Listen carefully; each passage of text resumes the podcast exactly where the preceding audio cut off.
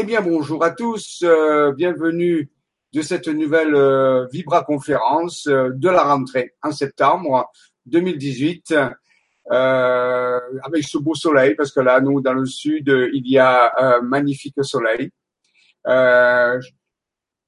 Je vérifie, je suis tout seul, bien sûr. Actuellement, je n'ai plus de, de personnes qui m'assistent. Donc, s'il y a s'il y a un problème quelconque, j'ai mis un double écran, donc je dois suivre un petit peu ce qui se passe, mais euh, ça devrait le faire parce qu'il y a eu un problème dans l'atelier de l'Académie d'Idaï la dernière fois. Il y a eu un bug avec Hangout et YouTube et il y a eu que le son, il n'y a pas eu d'image. Donc, je tiens à m'excuser auprès des auditeurs qui assistent à ces ateliers de l'Académie de Jedi. Euh, je fais ce que j'ai pu.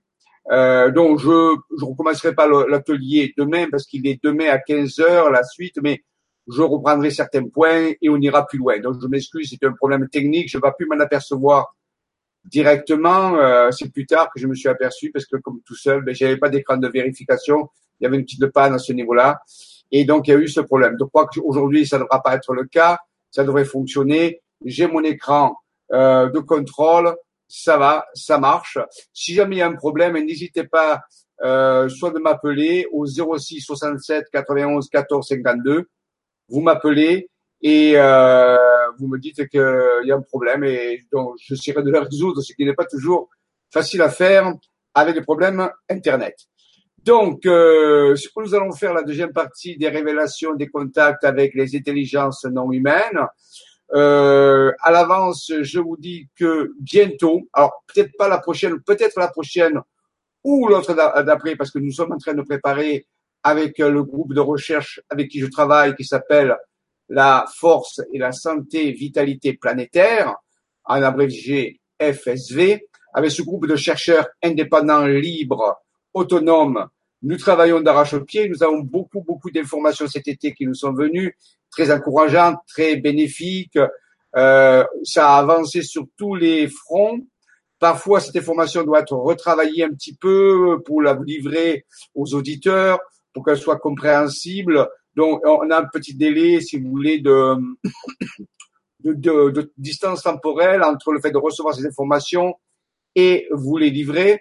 J'ai déjà expliqué lors de la dernière vidéo que cette année, cet automne 2018 avec l'année 2019, on ira plus vite dans les révélations. J'essaierai de vous, de vous donner plus d'informations récentes puisque nous avons pas fait le tour parce que nous sommes loin d'avoir donner toutes les informations des archives, mais euh, nous allons commencer à vous donner des informations un peu plus nouvelles, percutantes et bien sûr plus étranges, plus euh, voilà, il faut voilà s'y préparer. Donc rappelez-vous, c'est toujours valable et ça sera toujours valable sur la chaîne LGC5. Tout ce que nous vous disons, tout ce que nous vous transmettons, ceci n'est pas la vérité. Mais il est possible que les choses soient avérées. C'est à vous de les vérifier avec vos propres expériences, avec vos propres ressentis. Pour nous, les chercheurs, c'est une vérité. Pour vous, j'entends bien euh, qu'ils n'avaient pas les mêmes expériences, et c'est valable pour vous aussi. Si vous avez des expériences que nous n'avons pas, ça sera le même phénomène. Ce sont des témoignages. Nous vous offrons le plus possible de documents cartographiques, guématriques. Lors de l'Académie des Jedi, j'ai déjà commencé à, à initier les apprentis Jedi à la guématrie. Ils ont vu euh, un petit peu comment ça marchait. C'est sûr que sur, sur les chaînes grand public, c'est peut-être plus difficile, mais ce sont des outils qui sont vérifiables, qui, je rappelle, associent les mathématiques avec le langage, qui permet de certifier les informations que nous recevons. La cartographie, elle, parle d'elle-même. Je la laisse à votre profonde réflexion. La seule chose que je vous demande, c'est de ne pas aller trop vite dans vos jugements, de bien réfléchir, de bien étudier, de bien vérifier quelque chose avant de donner un jugement comme ça en l'air, que j'appelle souvent des pensées réflexes. Vous savez, on a formé des pensées, euh, tout de suite, hop, on répond et on a un jugement tout fait. Je vous demanderai peut-être euh, une analyse plus profonde face à tous ces documents avant de formuler un avis, si vous voulez formuler un avis, bien sûr, euh, et réfléchissez à deux fois. Voilà. Donc, parce que les documents sont les documents, et euh, dites-vous que vous ne voyez qu'une petite part des choses, qu'il y a une grosse partie de l'iceberg qui ne peut pas être montrée pour l'instant à cause du temps, bien sûr. Rappelez-vous que ça fait trois ans et demi que nous avons ouvert euh, des informations de deux heures. Ça fait plus de 40 vidéos de deux heures. Et nous sommes loin d'avoir donné toutes les informations. Donc, vous voyez que avant de donner un quelconque jugement, il faut quand même y réfléchir. Bien sûr, vous avez le droit de penser ce que vous voulez, mais ce serait bien aussi de d'avoir une, une, réflexion profonde, ce qu'on appelle des degrés de profondeur, avant de, de se faire une opinion toute faite. Voilà. Donc euh, voilà, dans le programme énormément de révélations et donc dans euh, la prochaine séance ou la fois d'avant, après, c'est-à-dire sur en octobre, soit novembre, je vous parlerai des contacts que nous avons, que nous préparons avec des, des entités célestes bénéfiques. Et je vous parle bien, rappelez-vous que nous, nous, sommes en contact avec des entités célestes bénéfiques. Je ne parle pas des entités célestes prédatrices. Euh, elles existent, mais ce n'est pas mon rôle. Je suis pas un lanceur, d'alerte. Nous sommes chercheurs qui travaillons à trouver des solutions à la transition planétaire bénéfique, la moins dommageable possible pour la, pour la majorité des gens. Donc, nous laissons euh, d'autres euh, chercheurs parler des découvertes sur les énergies prédatrices. Pour nous, nous nous concentrons, c'est notre euh, choix, sur les énergies bénéfiques. Bien sûr que nous savons euh, qu'il existe aussi l'autre côté, mais d'après nous, il est en train de perdre vraiment beaucoup, beaucoup d'impact et beaucoup de poids. Voilà. Donc, plein de nouvelles euh, bénéfiques et donc euh, je vous parlerai euh, de tout cela dans quelques temps. Nous sommes en train de rassembler des documents, de faire des documents vidéo, des documents diapos pour pouvoir euh, vous expliquer ça de la meilleure façon possible. Donc, vous voyez, de grandes révélations, ce que j'appelle moi la, la globale, la, la diffusion globale euh, de l'information positive pour contrebalancer un petit peu les informations parfois dommageables euh, qui sont données, qui, ont, qui sont légitimes, bien sûr, il faut être informé de ce qui se passe dans le monde, mais je trouve qu'il y a beaucoup trop d'informations toxiques euh, qui démoralisent, qui nous amènent dans des systèmes de pensée euh, réactionnaires parfois. Donc, euh, il y a aussi l'autre côté, il faut en parler, et sérieux, avec des documents sérieux, des documents vérifiable. Donc, nous sommes euh, dans cette lignée. J'aimerais qu'il y ait de plus en plus de personnes, de groupes qui aillent aussi dans cette lignée en présentant des documents euh, sérieux et qui vont dans la lignée des choses positives pour un petit peu équilibrer la, balance. Voilà, c'est un petit peu notre stratégie. Donc, on l'a déjà expliqué et nous la maintenons et nous allons aller de plus en plus loin, de plus en plus fort, toujours en respectant tous les avis qui existent. Tout le monde a le droit d'avoir un avis. Euh, rappelez-vous de cela il, y a, il y a un grand littéraire qui avait dit, Monsieur, je ne suis pas d'accord avec ce que vous dites, mais je ferai tout pour que vous puissiez le dire. Il n'y a aucun problème avec ça. Surtout, rappelez-vous que la pensée doit être juste et la pensée doit être recherchée et approfondie avant de euh, parler. Il y a aussi le parole d'un sage qui dit, si ce que tu as à dire ne rend pas le, ne rend pas le monde meilleur, alors absente-toi de le dire. C'est aussi intéressant euh, d'y méditer. Alors, quelques nouvelles, euh, quelques informations nouvelles que je vais vous donner un petit peu les informations nouvelles au début et après on, continuera bien sûr euh, de les révélations sur notre diaporama sur la contact avec les intelligences non humaines positives. Alors, je vais partager des... Alors, je vais d'abord... Ah oui, euh, j'ai oublié de vous dire, vous rappelez que les questions soient posées sur le forum. Et à ce niveau-là, donc je vais aller voir sur le forum s'il y a déjà euh, quelques euh, questions. Euh, donc je, je m'en vais sur le forum ici. Voilà. Donc ici, je lis. Ah voilà, le 20 09 2018 à 15 heures. Il y a Monsieur J.M. Rao qui nous dit Bonjour Jean-Michel, ce sujet est vraiment très important pour moi car je suis actuellement dans un doute complet, recevant également des messages télépathiques mais étant dans l'ouverture seulement depuis trois ans, je n'ai donc pas de longue expérience.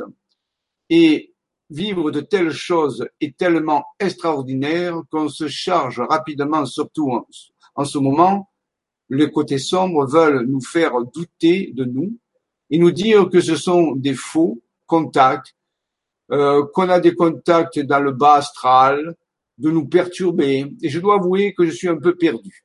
Je sais qu'il ne faut pas écouter que son cœur, c'est vrai, mais nul n'est à l'abri de faire des erreurs, c'est vrai aussi. J'ai vraiment besoin de votre conseil pour vraiment discerner le vrai du faux. Merci de votre réponse qui est importante pour moi. Oui, eh bien, euh, donc euh, après, après il y a une question en russe. Comme je ne dis pas le russe, je ne peux pas y répondre. Je suis désolé, je ne sais pas qui. Euh, donc c'est vraiment écrit en russe, donc je ne sais pas. Donc je vais répondre à cette euh, question. Donc je reviens euh, sur mon écran ici.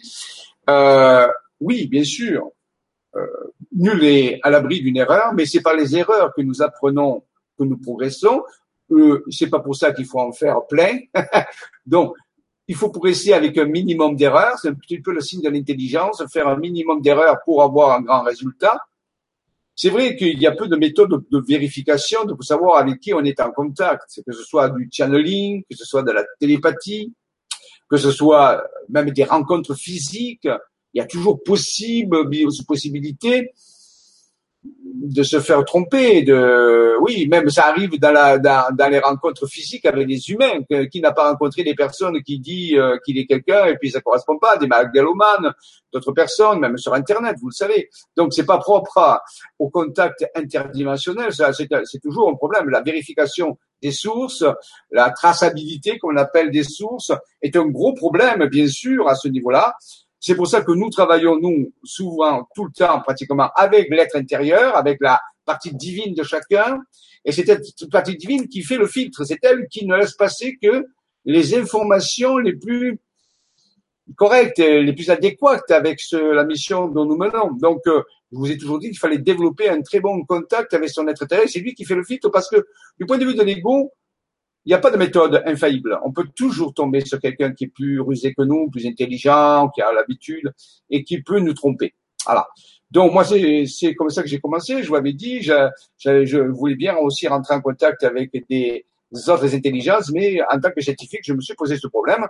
Et la seule solution que j'ai trouvée qui soit fiable pour moi et qui a donné des résultats incroyables depuis 20 ans, ben, c'est le passer par l'être intérieur, euh, par sa divinité intérieure, et c'est lui qui nous met en relation avec euh, les informations dont nous avons besoin. Voilà.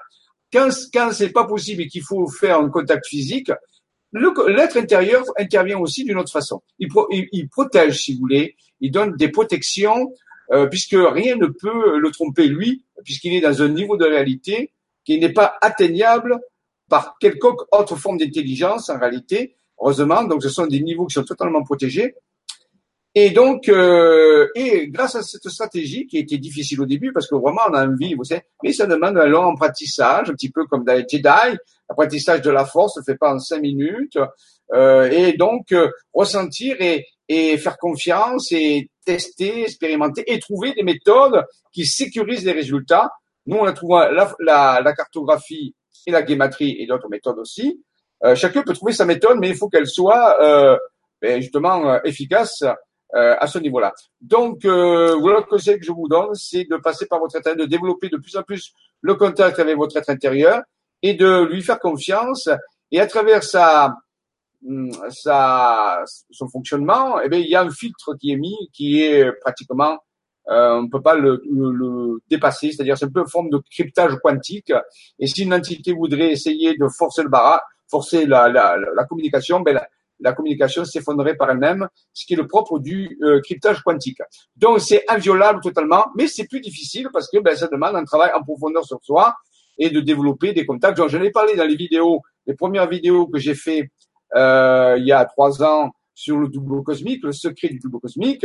Euh, il y a, nous avons développé des méthodes, des séminaires là-dessus, et ça marche. Et beaucoup de personnes, des chercheurs de mon groupe utilisent cette méthode euh, ce qui ne nous empêche pas nous-mêmes aussi ensuite d'avoir des contacts avec des intelligences non humaines, extérieures, mais ça nous évite, voilà, je vous dis, de, donc voilà la réponse que je peux vous donner rapidement, sans trop, sans trop dépasser à ce niveau-là. Alors donc, euh, passons maintenant à, à, nous allons partager l'écran et euh, voir quelques nouvelles que je que j'aime bien vous donner euh, un petit peu, euh, voilà. Alors, euh, oui, nous venons de faire euh, quelque chose de, je viens de rentrer de voyage. Euh, nous sommes allés en Roumanie, voyage organisé avec Emmanuel Poisson, personne qui travaille avec le, Grand Changement actuellement. Et nous sommes partis donc sept jours et nous avons fait tout un circuit qui est les sept chakras incroyables. Nous sommes allés justement sur une la verticale d'une base extraterrestre du mont Bouchège qui était révélé dans le livre de Radu Sinamar, une personne qui a pu rentrer, euh, qui raconte dans son livre qu'il a pu rentrer euh, grâce à son contact avec euh, César et un général aussi dans un service qui s'appelle le service zéro, le département zéro roumain. Et donc c'est pas une affaire ici de mystique, c'est une affaire vraiment de militaire et, de base. Et il, y a, j'en ai déjà parlé dans d'autres vidéos précédentes, une base extraterrestre sous le mont Buchège. Donc, vous voyez ici le sommet, le fameux Sphinx. Euh, nous sommes allés sur le lieu. Euh, nous avons euh, fait des ressentis. Nous avons utilisé des, technologies scalaires aussi, toutes nouvelles. Ça, je vous en parlerai dans les prochaines séances. Des technologies euh, qui nous ont permis de rentrer en contact, de ressentir vibratoirement cette base. Euh, tout a été positif. nous avons pu mesurer des degrés d'énergie exceptionnels. Nous avons téléchargé de l'information nous avons fait ce que j'appelle moi des alliances et euh, c'est en cours. Donc, je préparerai un diaporama, enfin un diaporama, quelques photos je vous montrerai dans une prochaine euh, Vibra conférence de ce de cet endroit euh, absolument incroyable, le mont Bucegi qui se trouve en Roumanie. Et nous avons activé bien sûr aussi euh, ce que certains appellent les chakras de la Roumanie, euh, que vous voyez ici sur cette diapositive. Nous avons pérégriné pendant une semaine sur différents hauts lieux dans des monastères orthodoxes, dans des, nous avons rencontré aussi euh, des énergies très particulières de personnages très avancés spirituellement. Nous avons échangé, nous avons beaucoup marché euh, aussi. Nous avons fait beaucoup de randonnées très intéressantes. Oui, ça a été un voyage absolument extraordinaire. Nous étions aussi avec une personne qui s'appelle Olympia et qui était, qui connaît très bien la Roumanie et qui nous a, qui a, qui a été un peu notre guide pour traduire tout cela. Donc c'est un voyage qui a été exceptionnel. Nous sommes rentrés il y a deux jours voyez, donc grand grand voyage euh, très très important qui pour nous a marqué le pas sur une sur une avancée sur les contacts avec les les civilisations extraterrestres ici sur un point de vue je dirais presque archéologique euh, donc mais j'en ai, déjà parlé je vais pas en parler maintenant voyez ici vous avez le texte euh, en faisant une capture d'écran ça vous permettra de mieux euh, relire. Je vais pas le lire maintenant. Mais euh, nous avons aussi bien sûr euh, visité le château de Dracula de Vlad Tepes, euh, de Bram Stoker, le fameux euh, livre Dracula, très très impressionnant, très très intéressant au niveau de, de tout ça. Ça a été vraiment euh, un voyage extraordinaire avec une équipe de personnes très impliquées qui ont qui ont vraiment participé. Il y a eu beaucoup d'informations échangées. Euh, donc je remercie Emmanuel Poisson et je remercie Olympia. Je remercie aussi mon épouse Marie-Josée qui a beaucoup m'a beaucoup aidé, soutenu. Et entre-temps, pendant ce voyage, une membre de l'équipe de recherche dans laquelle je travaille, qui s'appelle Véronique, nous a transmis une carte qu'elle a pu recevoir de son être justement, sur la Roumanie, qui complétait tout à fait la carte des chakras. Mais là, je parlerai plus tard, une, nouvelle révélation qui s'est mise en place, qu'elle a pu recevoir en même temps qu'on faisait le voyage, et donc elle me l'a envoyé sous forme de photo, et on a pu travailler sur d'autres sites aussi, qui n'étaient pas pris au programme, puisque euh, c'est venu en même temps. Donc, vous voyez, un voyage peut déclencher aussi des découvertes ailleurs. Donc, beaucoup de choses avancent. Donc, je remercie. Voilà, donc ce voyage vient de se terminer. Euh, il y aura d'autres voyages qui vont se mettre en route. Je sais que bientôt au printemps, il y aura peut-être l'Italie avec des bases extraterrestres en Italie, euh, avec le Padre Pio aussi, euh, travailler avec l'énergie du Padre Pio. Donc, ça serait au printemps. Et puis d'autres voyages plus tard euh, qui viendront au cours du temps s'il n'y a pas de changement euh, bien sûr, en cours. Voilà, donc euh, merci encore dans ce voyage et je vous ferai un petit compte rendu, je l'explique un peu plus tard quand je, le temps que j'aurai pu mettre les documents en place. Euh, donc je vais fermer ici.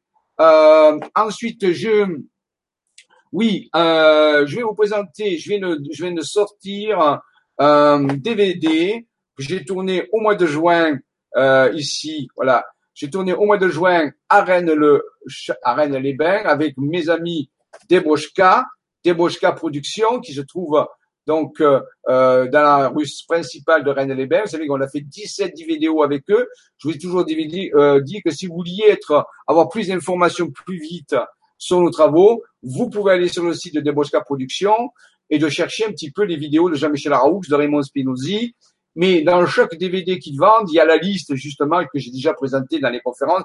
Je ne vais pas vous la présenter tous les jours. Il y a à peu près 17 à 18 DVD sur les principaux de nos recherches pour mieux comprendre l'ampleur de ces recherches. Et le dernier DVD que j'ai tourné, je l'ai tourné le 16 août 2018. Il est spécialement sur l'héritage du sang réal, les chevaliers du Saint Graal, Reine le Château. Et là, j'y révèle des choses que jamais personne n'a parlé dans l'église de Rennes le Château, pour aller plus loin que simplement euh, Marie-Madeleine et Jésus, dont on parle souvent. Ici, la descendance, l'héritage, où est-ce qu'on en est avec des découvertes de M. Raymond Spinozzi, des documents qui ont été montrés sur place, des documents euh, officiels, je dirais, qui existent, qu'on peut, voilà, qu'on peut consulter, enfin, qui sont privés bien sûr, mais que vous pouvez voir donc dans la vidéo. Donc ceux qui s'intéressent vraiment à, l'héritage du sang réal, du sang Graal, ou Da Vinci mais au-delà de Da Vinci c'est-à-dire en réalité, euh, est-ce qu'il y a une descendance et qu'est-elle et, qu'est-ce qui se passe actuellement avec cette descendance du Saint Graal, euh, eh bien, vous pouvez vous procurer ce DVD. Sa cote est le 75 HL. C'est comme ça qu'il est, qu'il est euh, euh, présenté, si vous voulez, dans la, collection. Et le, titre, c'est L'héritage du sang réal. Il suffit de taper dans Rechercher sang réal, j'ai fait tout à l'heure, et vous tombez sur le DVD. Je, vous je vais vous en montrer un petit morceau, si vous voulez bien. Peut-être comme ça, je veux dire, une petite présentation rapide, ça dure quelques minutes. Il y a de magnifiques images de drones qui ont été prises. Vous verrez Rennes Château avec euh, en altitude, fait un drone et des endroits spécifiques, très très particuliers dans l'environ de Rennes Château qui ont été pris pour la première fois avec un drone. Donc c'est vraiment un document euh, très particulier. Je remercie encore euh, Constanti et Magosata euh, de tout leur travail professionnel parce qu'on a mis 12 euh, heures de tournage avec euh, beaucoup beaucoup de, de moyens qu'on a mis en place. Donc si vous voulez bien, je vais vous montrer. C'est le premier. Jamais j'ai montré de vidéo euh, sur la sur ma chaîne parce que ben, le flux internet est, est pas toujours très net. On va essayer. Je vous propose. Alors bien sûr, le son ne sera pas le son de la vidéo puisqu'il passe à travers Internet, il sera un peu déformé, mais ça vous donnera une petite idée. Donc, faut dire que le son sera meilleur bien sûr sur le DVD et les images aussi. Donc, je vais ici euh, lancer le, le processus et voir.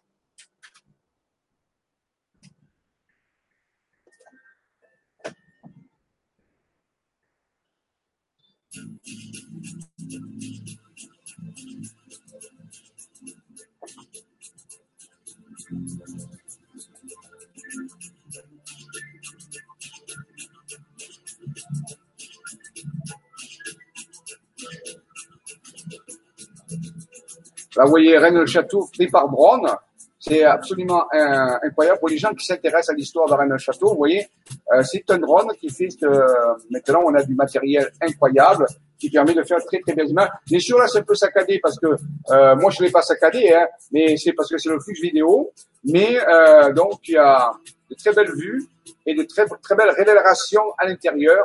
Et très étonnantes. Je vais vous présenter des révélations extraordinaires sur l'héritage du Saint Réal dans la région de Rennes-Château, à partir de l'abbé Boudet, à partir des révélations de la Bessonnière et d'autres lieux mystérieux et insolites, nous allons aller sur la trace du Saint Graal, de la descendance du Saint Graal de Jésus et de Marie-Madeleine, et découvrir si cette trace, si cette lignée existe encore de nous.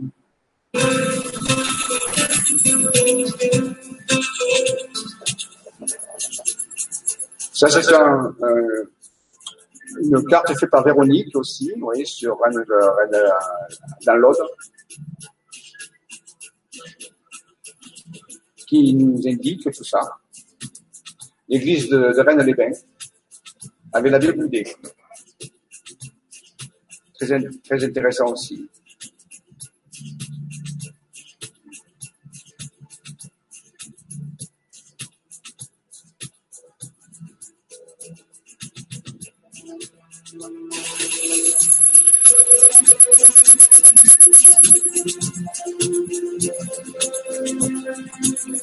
Voilà le photo de la reine la, la représentation de la reine celtique. Tout sont des documents de chercheurs qui permet de progresser dans cette énigme.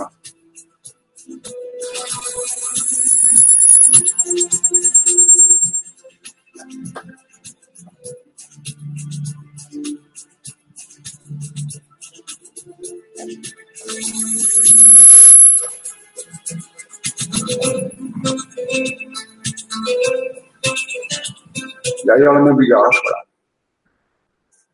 Voilà, donc, j'arrête, voilà.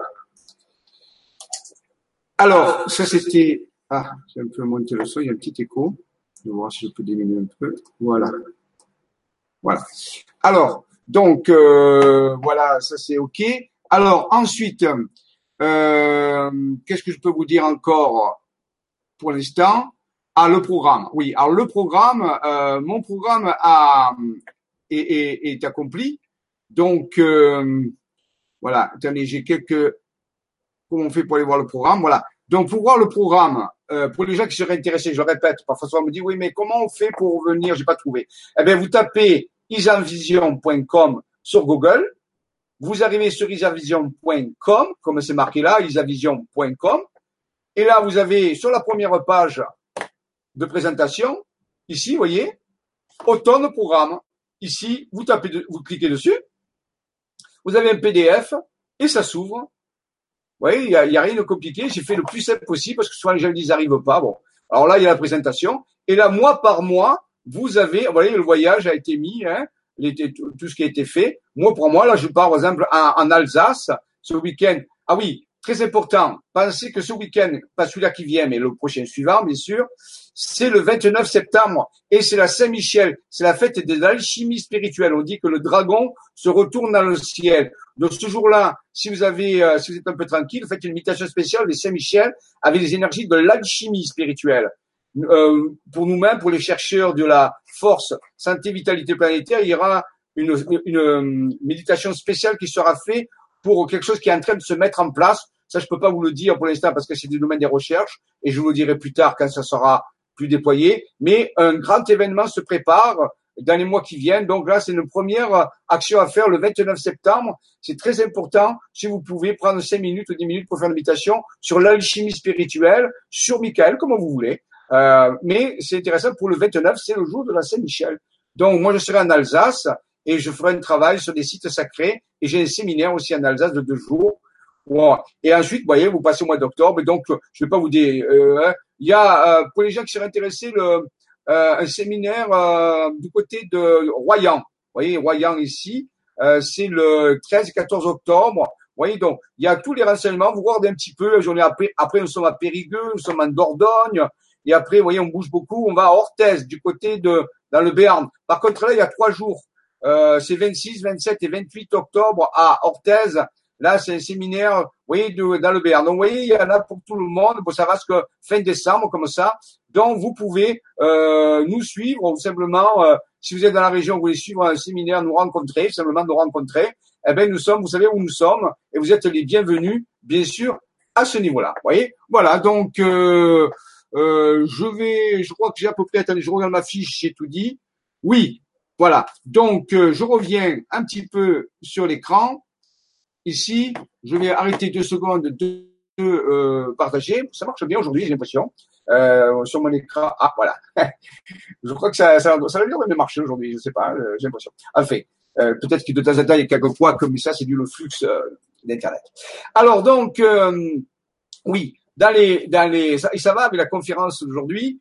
Euh, je vais quand même parler un petit peu à l'avance, euh, mais rappelez-vous, ça sera présenté quand ce sera prêt, en préparation. Nous sommes ici actuellement avec la Force euh, Santé Vitalité Planétaire, ce groupe de chercheurs qui sont libres, rappelez-vous, indépendants, impliqués, qui travaillent dans cette équipe, euh, en contact, en pré-contact, on peut dire, avec une, un groupe d'intelligence non humaine, stellaire, qui s'appelle, dans le langage galactique qui ont été dit, Gir Fit Nir. Gir Fit Nir qui veut dire l'Alliance galactique. C'est un groupe de quelques civilisations qui, il n'y a pas longtemps, qui se sont fédérées, euh, qui travaillent à, à, dans le bénéfice de l'humanité pour, pour que la transition planétaire se passe au mieux pour chacun. Donc, euh, et, et, donc, nous sommes en, entrés en contact avec eux et euh, nous sommes pour parler, pour développer euh, leur présence et pourquoi pas aboutir, bien sûr, à un contact physique.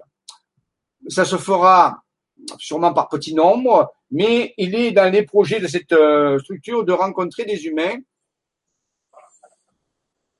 des humains qui sont pas forcément des gens qui sont impliqués dans la science, dans la politique ou dans autre chose, des humains de bonne volonté, qui ont simplement une certaine forme d'esprit ouvert, qui maîtrisent leur peur, euh, qui sont pas trop dans l'émotivité, qui, qui ont ce qu'on appelle un, un quotient émotionnel assez évolué, euh, pas forcément avoir beaucoup de connaissances, mais des gens qui sont prêts à, à œuvrer pour euh, physiquement pour que la transition planétaire se passe au mieux et aussi activement.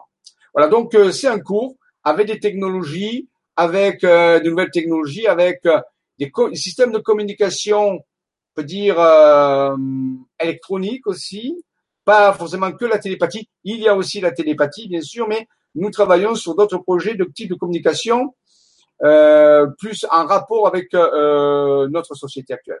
Donc, l'alliance Gear Fitnir, euh, en France actuellement, il y a un groupe qui est en train de s'en occuper euh, sérieusement. Aux États-Unis, il y a déjà un groupe qui ça fait quelques années, cinq ans, qui travaille là-dessus. Il y a aussi un correspondant en Autriche, mais ça commence à s'ouvrir et c'est quelque chose de très sérieux. Nous commençons à l'étudier et nous, nous présenterons ce groupe euh, prochainement dans une autre vidéo. Euh, voilà, donc euh, je crois que je vous ai euh, parlé d'à peu près tout ce que je voulais dire. Oui, ah, la prochaine Vibra conférence, je le dis parce qu'après à la fin, ça se finit, on n'y passe plus, sera probablement le 30 octobre, parce que vous voyez tout le mois d'août, d'octobre, je m'en vais. Donc le 30 octobre, le thème, ben, il sera mis sur le site Le Grand Changement. Ça sera sûrement une suite à ça. Et j'espère vous présentera déjà l'alliance. Euh, ça pour parler, oui, ce week-end, j'ai une réunion avec des personnes qui s'occupent de ça et on va voir, à définir une stratégie, une présentation, des documents sont en présentation. Mais donc, dès que ça sera prêt sérieusement, nous le ferons. Donc, peut-être la prochaine fois ou la fois d'après. Euh, et ça sera le 30 octobre. Et l'atelier de Jedi, le prochain, il y en a un demain, mais le prochain sera le 31 octobre. Vous voyez, deux jours euh, qui se suivent pour l'atelier Jedi. Et rappelez-vous, l'atelier Jedi, on va plus loin dans les, dans les méditations, dans les technologies, je vais présenter les technologies aussi, tout ça. Donc, euh, c'est deux choses différentes, ça se complémentarise tout à fait. Voilà, je crois que j'ai pas trop oublié ce que je voulais vous dire au début. Maintenant, je vais revoir sur le forum s'il y a des questions nouvelles, euh, une nouvelle approche. je vais rafraîchir ma page et je vais voir. Sinon, ben, on va directement à, notre euh, Vibra conférence pour faire la suite, si vous voulez. Oh là là, oui, il y a beaucoup de, de nouveau, ça change. Alors, je vois le message et contact avec les intelligences d'autres espaces, partie 2, animé Bonjour Jean-Michel, je, je suis un peu comme Claudie, sauf que moi, cela se passe plus par le ressenti et l'intuition. Et les phrases que j'entends en moi, j'ai du mal à savoir si c'est mon mental ou quelqu'un d'autre. Je sens une présence en moi qui me semble plutôt bienveillante. En 2006, c'est là que j'ai que j'ai ressenti le plus fort euh, trop même. J'ai failli en perdre la raison, oui, je sais bien. Euh, un peu comme si j'avais deux vies, une sur Terre et l'autre ailleurs, que je vivais sur deux plans en même temps, avec ce sentiment que le passé, le présent, le futur ne font qu'un. Depuis, ça s'est calmé. J'ai ce contact à chaque fois que je, et je le demande. Il est toujours présent, mais je me dis que je fabule. Aussi, quand j'ai vu votre titre, ça m'a fortement euh, interpellé et je n'étais pas la seule à ressentir une présence d'amour en moi. Oui, tout à fait, je reviens avec ça. Oui, euh, si vous allez voir un psychiatre, euh, un médecin va vous dire, ben, vous êtes euh, schizophrène, c'est-à-dire vous avez une double personnalité. Ce n'est pas du tout le cas, bien sûr, puisque vous la maîtrisez, puisque vous n'êtes pas prisonnier. La schizophrénie et euh, fait que lorsqu'on a plusieurs, une, une, fragmentation de notre personnalité, ben on, on, ne contrôle pas du tout quand est-ce qu'une personnalité fonctionne plus qu'une autre. Vous avez l'air de maîtriser cela. Euh, bien sûr, je sais bien euh, que ces choses sont pas faciles à vivre, euh, mais tous les grands personnages qui ont eu des contacts, que ce soit Moïse, que ce soit Jésus, que ce soit euh, Mahomet, que ce soit qui on veut, même d'autres, mais ils ont vécu ces choses-là. Au début, je devais poser la question, pareil, est-ce que c'est pas mon mental? Mais ça passe par votre mental, c'est sûr. Ça passe à la fois par vos émotions, par votre mental. Donc c'est sûr que ça va passer par votre mental. Tout le but, c'est d'arriver à maîtriser son mental et de, de plus en plus le calmer et de le rendre euh, on peut dire en, relation avec ces messages. Il y a tout un travail à faire. Souvent les gens ça leur arrive mais ils sont sont pas préparés. Ils n'ont pas de formation pour ça. Vous savez, euh, c'est un peu comme se former pour être astronaute ou, ou euh, dans les programmes militaires, on forme les gens euh, à certaines situations. Mais dans le civil, il n'y a pas ces formations-là. Euh, L'Académie Jedi essaie un peu de faire ça. on verra plus tard si on, on a le temps de faire autre chose. Mais c'est vrai qu'il n'y a pas de formation pour les gens qui reçoivent des informations et qui veulent progresser là-dedans. Alors, donc, ne vous inquiétez pas. Faites confiance à votre cœur si les messages sont toujours positifs, qui vous font avancer, euh, qui sont reliés à votre être intérieur. Et rappelez-vous, demandez toujours à votre être intérieur, simplement faites demande qu'il va, qu'il contrôle les messages, qu'il les maîtrise. Vous verrez qu'à ce moment-là, ça va bien le faire. Il n'y a pas de, il n'y a pas de remède à ça, il n'y a pas de solution directe. Chaque cas est un cas particulier, mais ne vous inquiétez pas.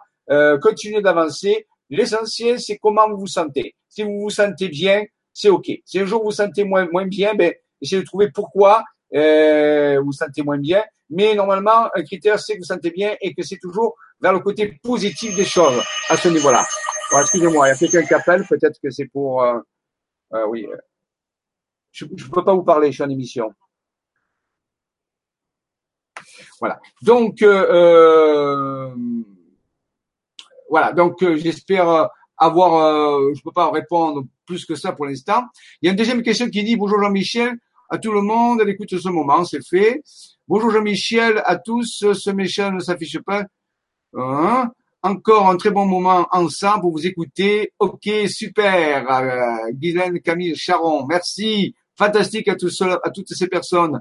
Bonjour Jean-Michel, je sais ce qui n'est pas sujet, mais je viens de dire un livre, euh, dans un livre une phrase qui m'interpelle. La devise des Hansbourg est explicite a et ou. Oui, c'est ça. Austriae et imperare ordo universis. Sachant que pour commence par un H, cela m'interpelle et me rappelle les ateliers de la Camille Jedi. Y a-t-il un lien? Oui, euh, moi j'ai un peu modifié la phrase, c'est Austria, Austria qui veut dire ben, donc euh, les pays d'Austrasie, euh, et impera orbi universus ou ordo universus, ça veut dire que l'univers est commandé par l'Austrasie. Donc c'était à l'époque des Habsbourg, l'empire des Habsbourg, et moi j'en ai fait l'univers est commandé par le sud. Pourquoi? Parce que beaucoup de découvertes que nous avons faites se trouvent dans le sud de la France. Ouais, c'est un petit peu entre moi. Et A et I O U, et bien bien sûr, et bien le début de chaque mot de la phrase. Oui, il y a un lien. Et je trouvais ça, c'est un peu un mantra comme la force euh, dans les Jedi, que la force est avec vous. Quand je chante A, E, I, O, U, eh bien, je, c'est une façon de, de déployer une énergie vibratoire, un pouvoir du verbe. Voilà, donc c'est un peu, j'ai un peu arrangé à, à ma façon, mais j'utilise bien, bien sûr, cette phrase des Hasbro. Vous avez raison, il y a un lien.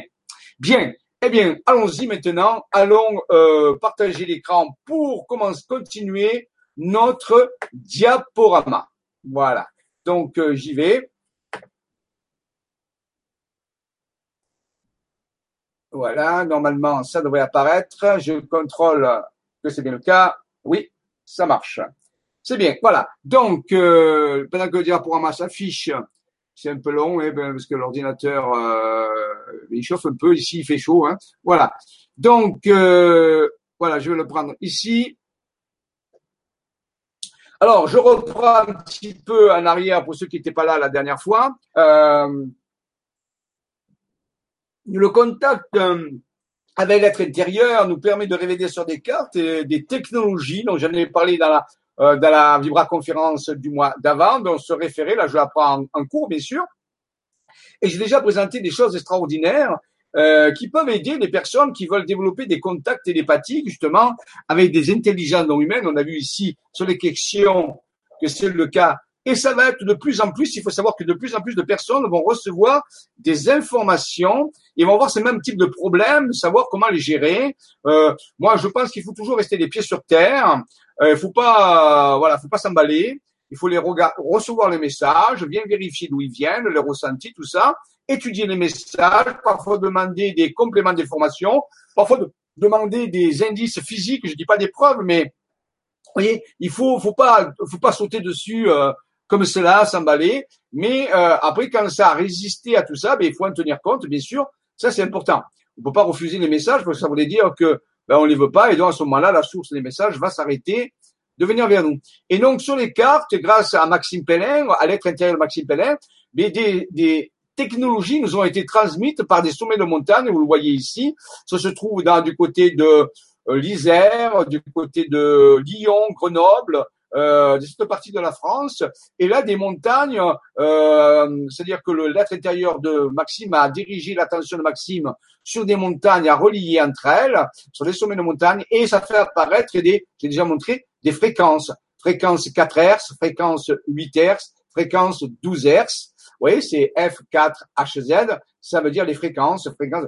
Et euh, tout ceci avec un schéma derrière qui montrait que lorsqu'on utilisait ces fréquences, eh bien, ça reliait ce qu'on a, ce qu'on a la structure au centre ici qui s'appelle euh, le troisième œil, dans lequel il y a un symbole euh, qu'on appelle glagolitique qui vient de de un alphabet russe, si vous voulez, slave russe. Euh, c'est la lettre glago, euh, alors c'est la lettre, pardon, serve, euh, serve, serve. Oh, je sais pas comment on prononce. Moi, je la prononce à la française, mais je sais que ça se prononce un peu différemment.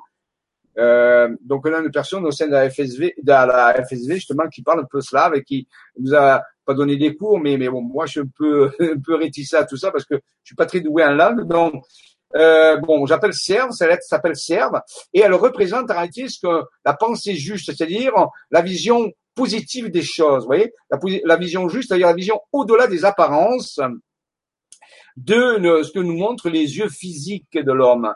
Et donc, les, les intelligences dans lui-même, via l'être intérieur de Monsieur Maxime Pellin, nous ont révélé ici une technologie qui permet de augmenter notre sensibilité à la communication interdimensionnelle en utilisant des fréquences de 4 Hz. Alors, chaque fréquence a sa pacificité. La télépathie, par exemple, c'est la fréquence de 4 Hz. Après, la fréquence de 8 Hz, je crois, c'était des, des, des soins multidimensionnels pour pour faire des soins. Et le douzième, ça va être à l'ascension, au phénomène ascensionnel. Donc, euh, euh, je me rappelle bien de, de, on peut dire de mémoire. Vous voyez, et ici de cette, de ce, c'est pour ça qu'il y a trois structures dans l'œil qui représentent les trois fréquences. Vous voyez, donc oui, c'est très très bien fait, hein, c'est très bien euh, expliqué. Et au centre, bien sûr, il nous faut avoir la pensée juste et tout ça, c'est relié d'une certaine façon à notre ADN. C'est pour ça que si notre ADN devient de plus en plus complexe, de plus en plus performant, eh nous aurons accès à une vision intérieure de plus en plus profonde et performante, dont on peut utiliser des fréquences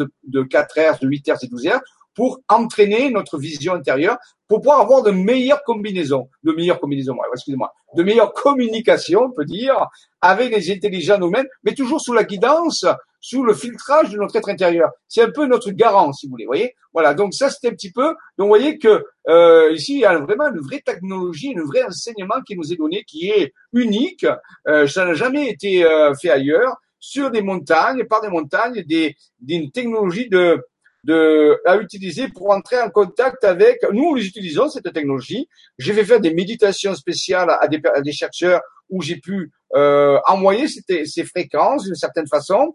Alors, je ne vais pas rentrer dans la technique aujourd'hui. Hein. Après, il y a tout le côté technique, de comment on peut faire ça. Mais disons que j'ai pu faire, faire, faire des méditations à des chercheurs avec ces fréquences-là, sur ces fréquences-là, et on a obtenu des résultats euh, intéressants à ce niveau-là. Donc, vous voyez, là aussi, c'est une façon aussi de améliorer son contact avec d'autres, avec des fréquences, des technologies et avec de petites explications. Et bien sûr aussi le travail sur l'ADN. Il faut que notre ADN euh, s'améliore, progresse se complexifie euh, par rapport à tout ça. Là aussi, il y a des méthodes.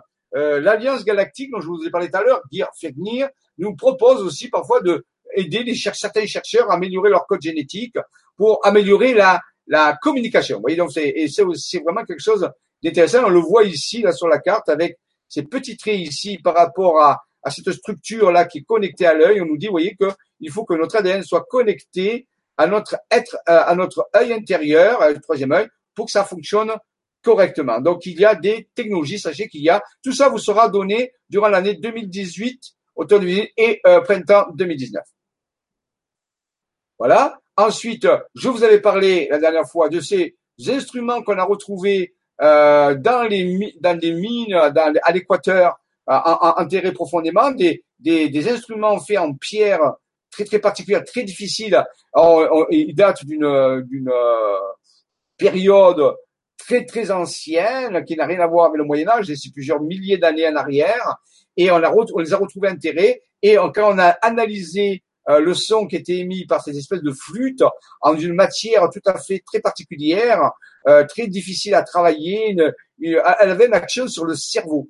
C'est un peu comme je vous ai montré tout à l'heure, c'est-à-dire ça, ça devait émettre peut-être des fréquences de 4 Hz, 8 Hz, 12 Hz ou d'autres types de fréquences qui permettaient aux chamans ou aux prêtres, celui qui travaillait là-dessus, de entrer en transe, de créer des sons qui facilitaient, qui facilitaient le contact avec euh, les intelligences non humaines qui étaient là pour leur transmettre des informations. Donc, vous voyez ici, on peut, voilà, la fameuse euh, flûte particulière qui, qui est là et euh, qui a été mis en place avec des, des écritures derrière, vous voyez, très des, des qu'on n'avait pas pu bien sûr traduire, hein, donc qui sont là et qui montrent que ben, il y a dans les temps très très anciens et si je vous dis c'est plusieurs milliers d'années, peut-être plusieurs plusieurs dizaines de milliers d'années, euh, ces instruments ont été retrouvés dans des mines enterrées profondément. Voilà.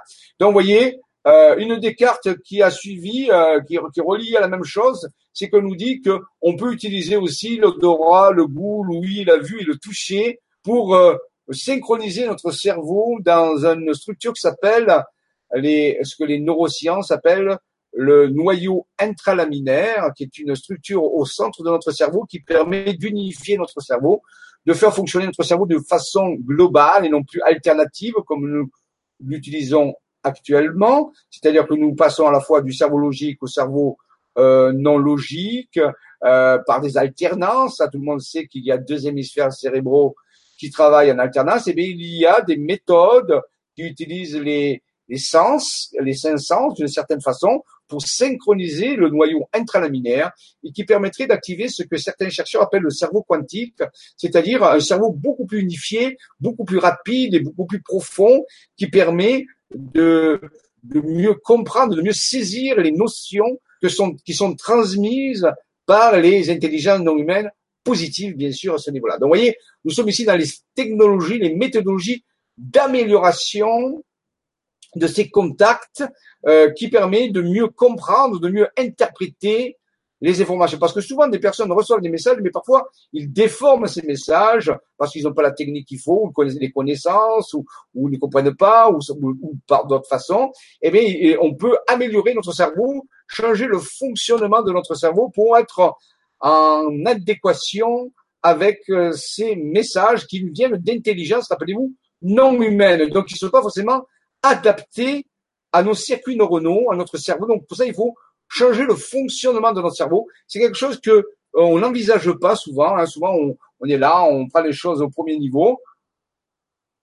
On pense que qu'avec notre cerveau actuel, qui nous permet de vivre dans la société de façon tout à fait ordinaire, ben, c'est suffisant pour entrer en contact avec des intelligences supérieures ou des intelligences non humaines, différentes de nous euh, je vois pas vraiment comment on pourrait faire, parce que notre cerveau a des circuits neuronaux adaptés à notre façon de vivre, et on, aurait du mal à comprendre des concepts euh, qui proviennent d'autres cerveaux, d'autres types de fonctionnement cérébral. Donc, vous voyez, il faut passer à un autre type nous-mêmes de fonctionnement cérébral pour espérer mieux comprendre. C'est peut-être pour ça aussi qu'on a des difficultés parfois et que notre on, on pense que c'est notre mental qui filtre tout ça. Oui, c'est possible que notre mental essaie de faire ce qu'il peut avec les moyens qu'on lui donne, mais peut-être qu'on peut aussi le modifier, le, le complexifier, lui donner des nouvelles possibilités euh, au niveau de fonctionnement qui nous permettrait de mieux comprendre euh, les informations que nous recevons d'autres dimensions. Vous voyez, ça, tout ça, c'est,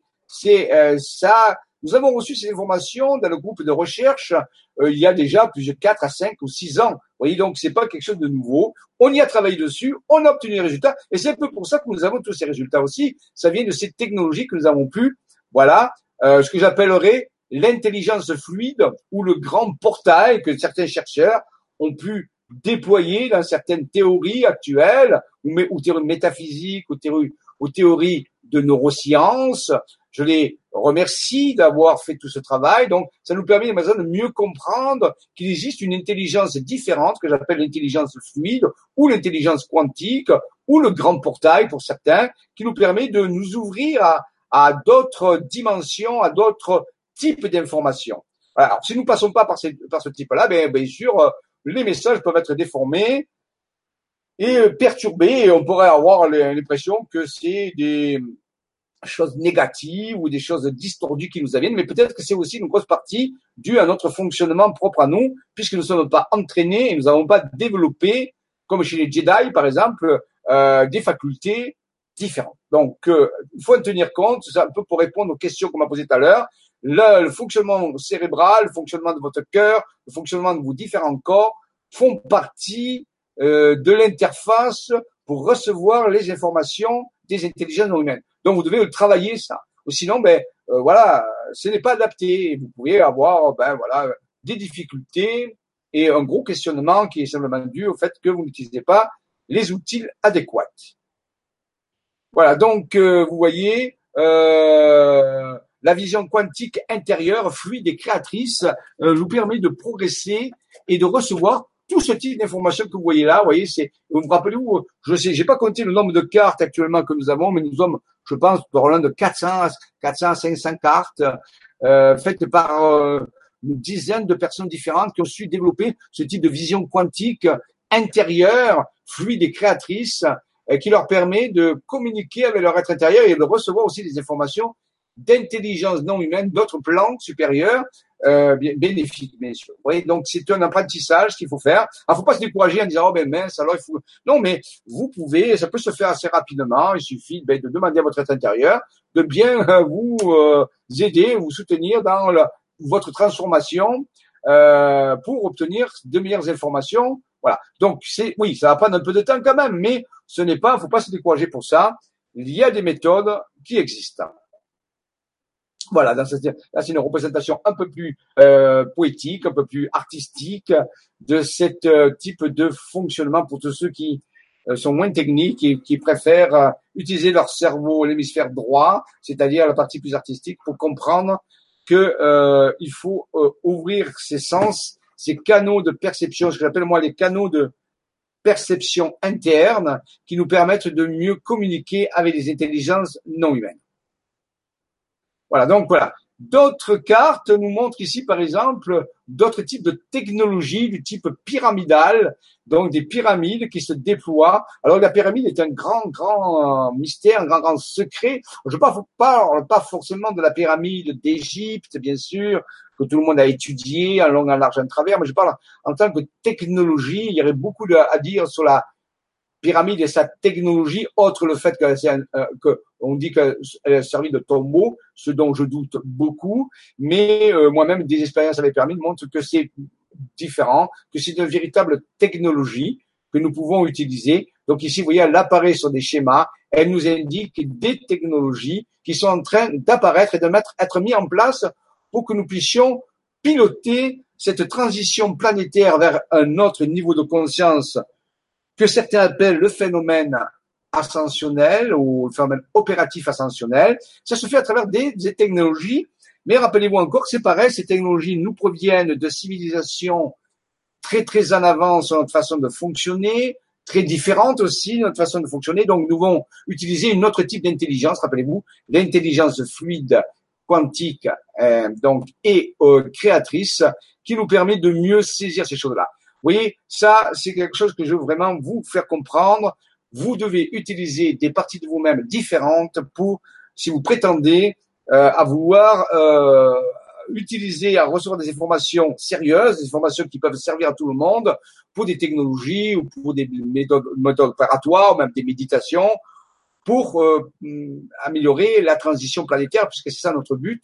Rappelez-vous que le but de, de la force et la santé vitalité planétaire, ce groupe de chercheurs dans laquelle j'œuvre, euh, c'est de, euh, de rendre cette transition planétaire la mieux possible, sachant que le mieux peut changer tous les jours et s'améliorer. C'est-à-dire faire de que ce se passe le mieux pour tout le monde. Voilà. Mais pour cela, bien sûr, ça demande euh, de changer notre façon de voir les choses.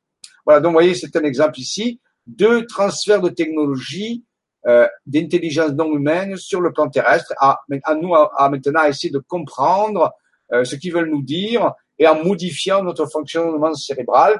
Ce qui a été le cas aussi avec des crop circles, vous avez mieux compris. Vous prenez les exemples des crop circles, ces, ces dessins qui sont apparus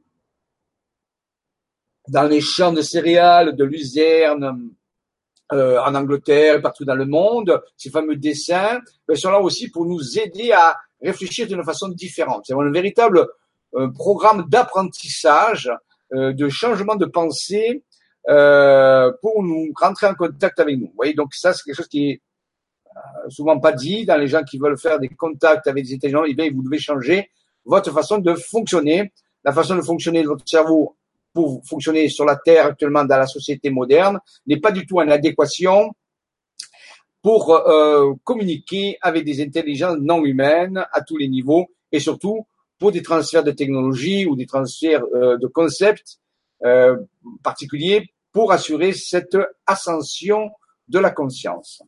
Voilà, ça c'est un grand message. Voilà ici un exemple dans le livre d'Anton Park, euh, ce grand écrivain, de grand chercheur qui, qui a fait de nombreux livres. Euh, Anton Park, euh, intéressez-vous à son œuvre. Vous tapez sur internet Anton A-N-T-O-N Park P-A-R-K-S. Vous verrez qu'il a écrit de nombreux livres et dans ces livres, il parle un petit peu de ces technologies euh, qui étaient utilisées par les civilisations anciennes, comme égyptiennes ou d'autres, babyloniennes, sumériennes et même d'autres avant eux, comment on les a perdues, ces technologies, et comment elles sont en train de revenir par un transfert de ces intelligences non humaines. Tous mes contacts que j'ai pu avoir avec des intelligences non humaines, et j'en ai eu de nombreux, euh, à, à, à, différents niveaux, soit physique, soit télépathique, soit à d'autres niveaux aussi, m'ont euh, montré qu'il y avait une, une forme d'intelligence tout à fait différente. Et donc ça, c'est vraiment important de le comprendre. Donc ici, les anciens euh, ou certains types d'anciens, euh, anciennes civilisations avaient ce type d'intelligence et pouvaient recevoir des, des, des, informations et construire des, ce qui nous semble actuellement euh, quelque chose comme euh, folklorique ou purement euh, fantaisiste. Hein.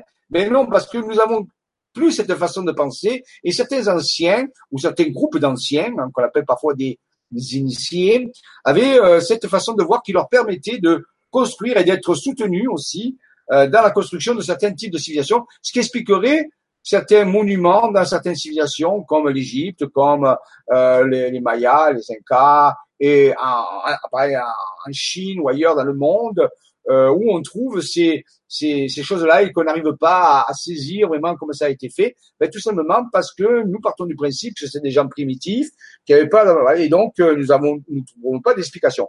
Mais si nous changeons notre concept en disant c'était pas forcément des gens primitifs ou certains d'entre eux n'étaient pas aussi primitifs qu'on croit et avaient une intelligence fluide quantique qui leur permettrait de mieux comprendre les informations qui leur étaient transmises, ils ont pu construire et ou être soutenus dans leur construction par rapport à tout ça. Et ceci trouve sa solution toute simple, il suffit de changer simplement le concept de notre histoire.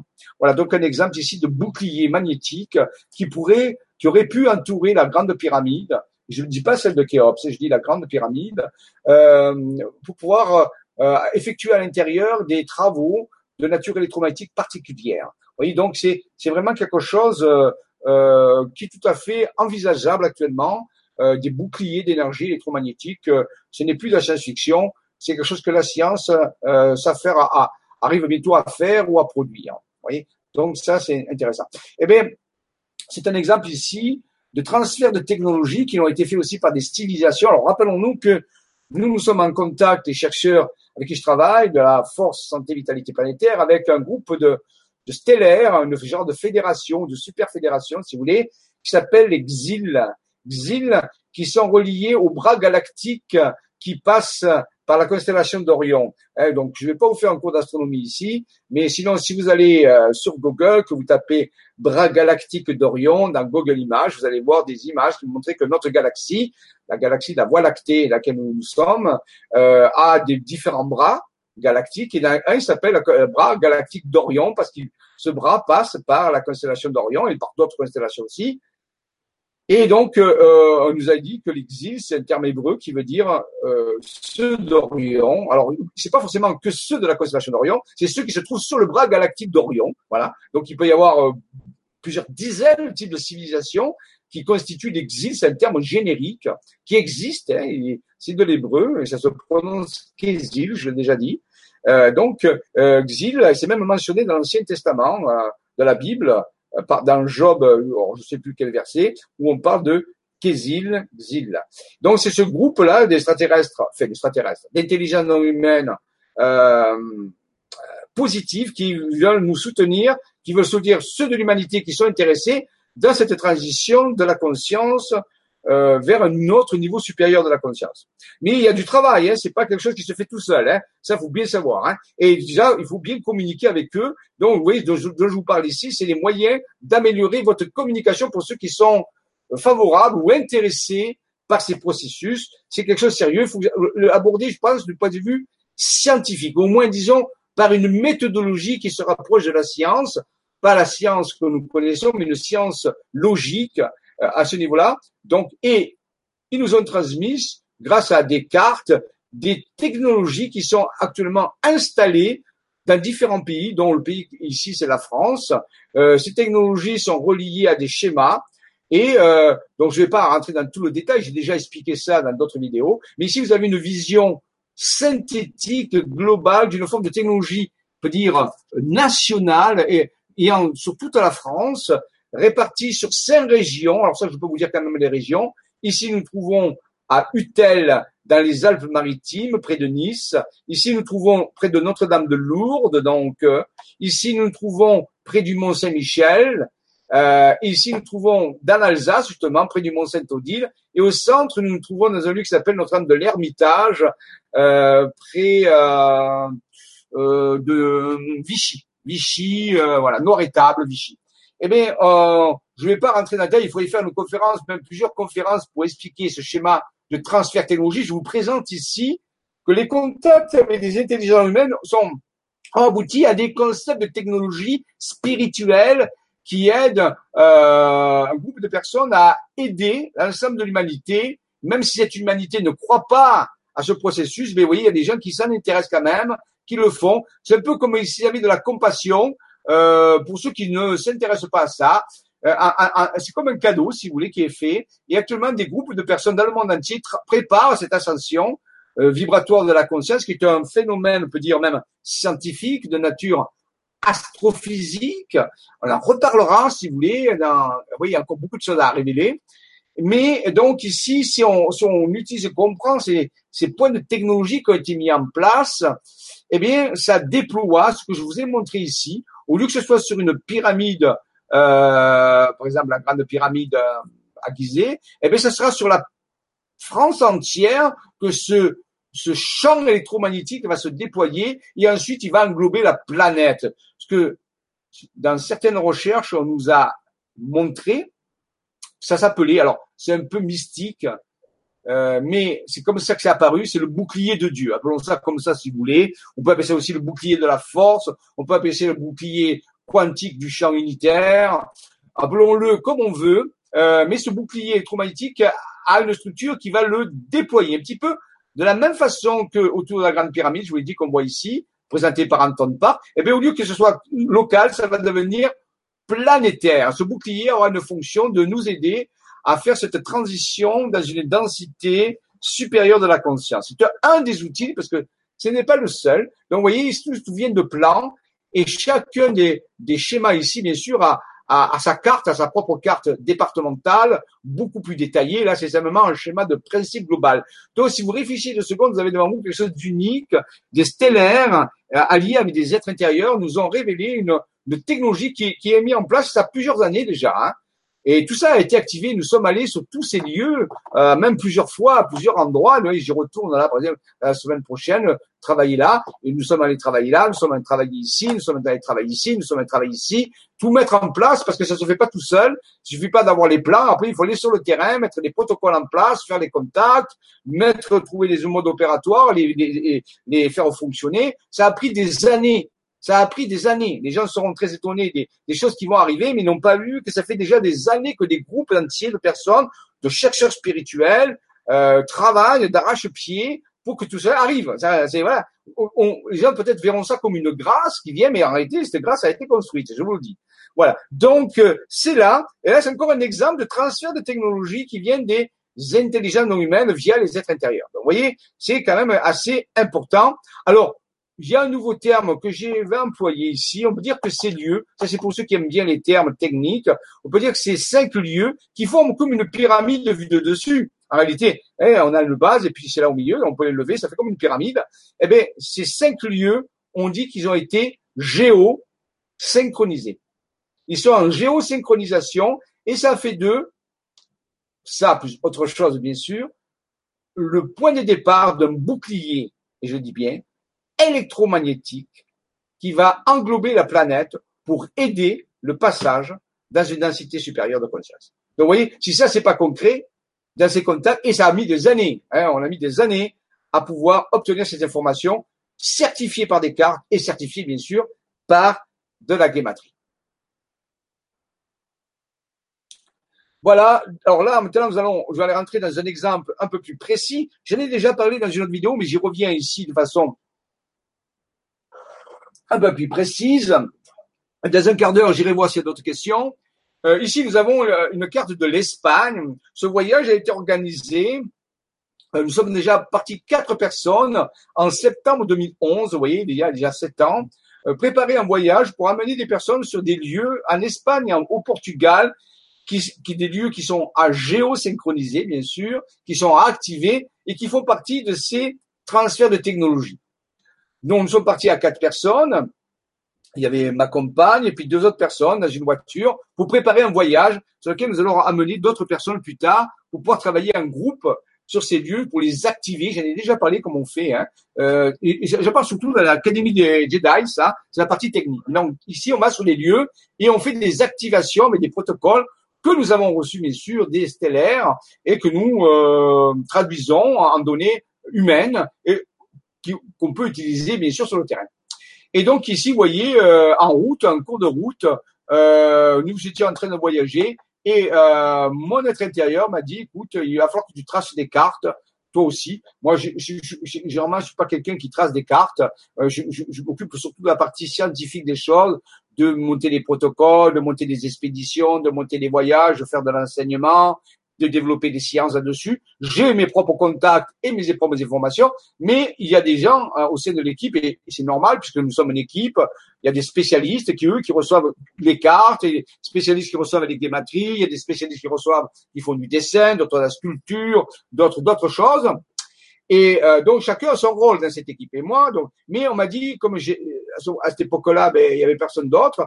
Et là, on m'a fait dessiner ici. Il en manque un parce qu'on ne le voit pas très bien trois poissons, trois pas poissons, trois dauphins en réalité. Oui, j'ai, j'ai tracé très très vite. Ça a été une soirée. On m'a dit prends un stabilo. Mon être intérieur m'a dit prends un stabilo, prends la carte là, je vais te montrer. Il m'a fait dessiner trois. On, les voit un peu ici. Vous voyez l'œil qui est là. Ici on voit la bouche, comme un dauphin avec sa queue qui est ici. Un deuxième dauphin ici. Et normalement il y a un troisième qu'on voit pas très bien. Il est ici. Il est. Vous voyez la queue est là. Là il arrive ici. Il a une partie un peu rose.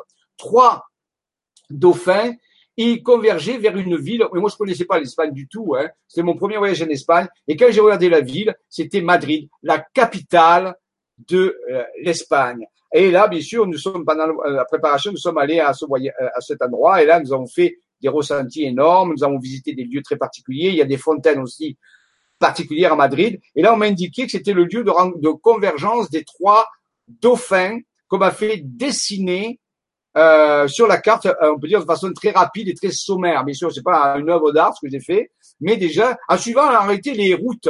On m'a dit ben là tu vas pas travailler sur les sommets, tu vas travailler sur les routes. Et c'est en suivant les routes que j'ai pu faire apparaître ces trois dauphins qui convergent sur Madrid, la, la capitale de l'Espagne. Et bien sûr là, nous avons trouvé des informations supplémentaires. On m'a indiqué. Alors, on pourquoi trois dauphins? Je vais vous dire quelques éléments, mais un jour on ira plus loin parce que là si je commence avec ça on va faire toute la conférence là-dessus et c'est pas le but. Et eh bien pour moi c'est pour mon interprétation bien sûr on peut trouver d'autres interprétations mais dans mon interprétation du moment par rapport à mon ressenti par rapport au contact que j'avais on nous indique qu'ici euh, que cette partie du territoire et d'autres parties aussi mais cette partie est connectée avec un système de trois étoiles en réalité et chaque étoile est représentée par un dauphin et le système qu'on a réalisé, c'était le système dit de Sirius, qui est constitué de trois corps stellaires qu'on appelle Sirius A, pour le plus brillant, l'étoile bleue qu'on voit en hiver, euh, Sirius B, qui est une naine blanche, une étoile qui s'effondrait sur elle-même, une étoile à neutrons qu'on peut pas voir, et Sirius C, dont on ne sait pas trop ce que c'est, puisqu'elle a été mentionnée euh, dans, par les Dogons, par la Dogon du Mali, mais aussi par une observation qui a été faite une seule fois au début des années 1900. Donc, on a trois corps stellaires qu'on appelle Sirius A, B et C. Il y a des articles qui ont été écrits là-dessus. Vous pouvez faire des recherches sur Internet. Et là, euh, chacun est représenté par un dauphin. Et on m'a dit, ben, euh, on peut dire qu'il y a une connexion avec ce système j'appelle trinitaire, c'est-à-dire triple, de Sirius et Sirius, Sirius qui est plutôt un système où il y a trois étoiles et pas une seule étoile, c'est trois étoiles qui sont reliées l'une à l'autre. On appelle ça le système ternaire ou trinitaire. Euh, dans l'espace, il y a des, il, peut y avoir jusqu'à quatre étoiles qui peuvent être reliées entre, entre elles. Hein. Euh, après, le reste est un peu instable, mais sinon jusqu'à quatre étoiles, système quaternaire. Nous, notre Soleil est unique, c'est un système euh, unitaire, mais il y a des systèmes doubles assez fréquents, des systèmes trinitaires et des systèmes quaternaires aussi, avec des étoiles qui sont reliées les unes aux autres. Et bien là, on a un système trinitaire et ce système se trouve dans la constellation de Canis Major, qui veut dire le grand chien. Voilà. Tout ça, vous pouvez vérifier sur Internet. Vous tapez Canis Major Sirius et vous verrez. Et bien, mais ensuite, si vous élargissez la recherche, vous trouverez bien que il y a deux à trois structures euh, dans la sous l'appellation de Sirius. Voilà. Donc ici, c'est une un première information qui nous a été donnée en disant intéressez-vous à Sirius, c'est relié à ces civilisations. Alors depuis, bien sûr, on a progressé dans notre compréhension, mais là, ça fait rappeler où il y a sept ans que ça a été donné. C'était une première case que j'ai tracée. Ensuite, j'ai vécu et je l'ai raconté dans une vidéo il y a déjà presque un, deux ans, euh, mon contact direct avec une civilisation euh, non humaine basée euh, au Portugal, dans le site de Fatima lui-même, c'est-à-dire dans le sanctuaire de Fatima.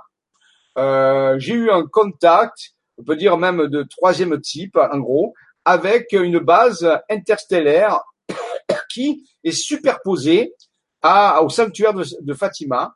Je les ai vus de mes yeux, je les ai vus dans, dans une forme ce qu'on appelle de vision holographique euh, alternée, c'est-à-dire que je voyais à la fois la réalité spatio-temporelle ordinaire que tous les gens voient sur place et à un moment donné cette vision s'arrêter et euh, laisser place à une autre vision où je voyais la base, avait même des vaisseaux à l'intérieur et je ressentais des énergies colossales, même des énergies très très puissantes de façon électrique, c'était assez presque insoutenable. Et ça a été mon, on peut dire, un de mes contacts les plus puissants que j'ai eu avec les intelligences non humaines ce qui m'a permis de, de comprendre que ben, on devait avoir une préparation à la fois au niveau du corps, au niveau de l'esprit, au niveau du cœur, au niveau du, des circuits cérébraux pour pouvoir rentrer en contact avec des, des intelligences non humaines parce que nous ne sommes pas du tout euh, préparés pour ça. Nous n'avons pas la, le matériel euh, biologique, on peut dire, à l'adéquation. Et or ça c'est bien fini, bien sûr, heureusement, mais euh, c'était tangent. Hein.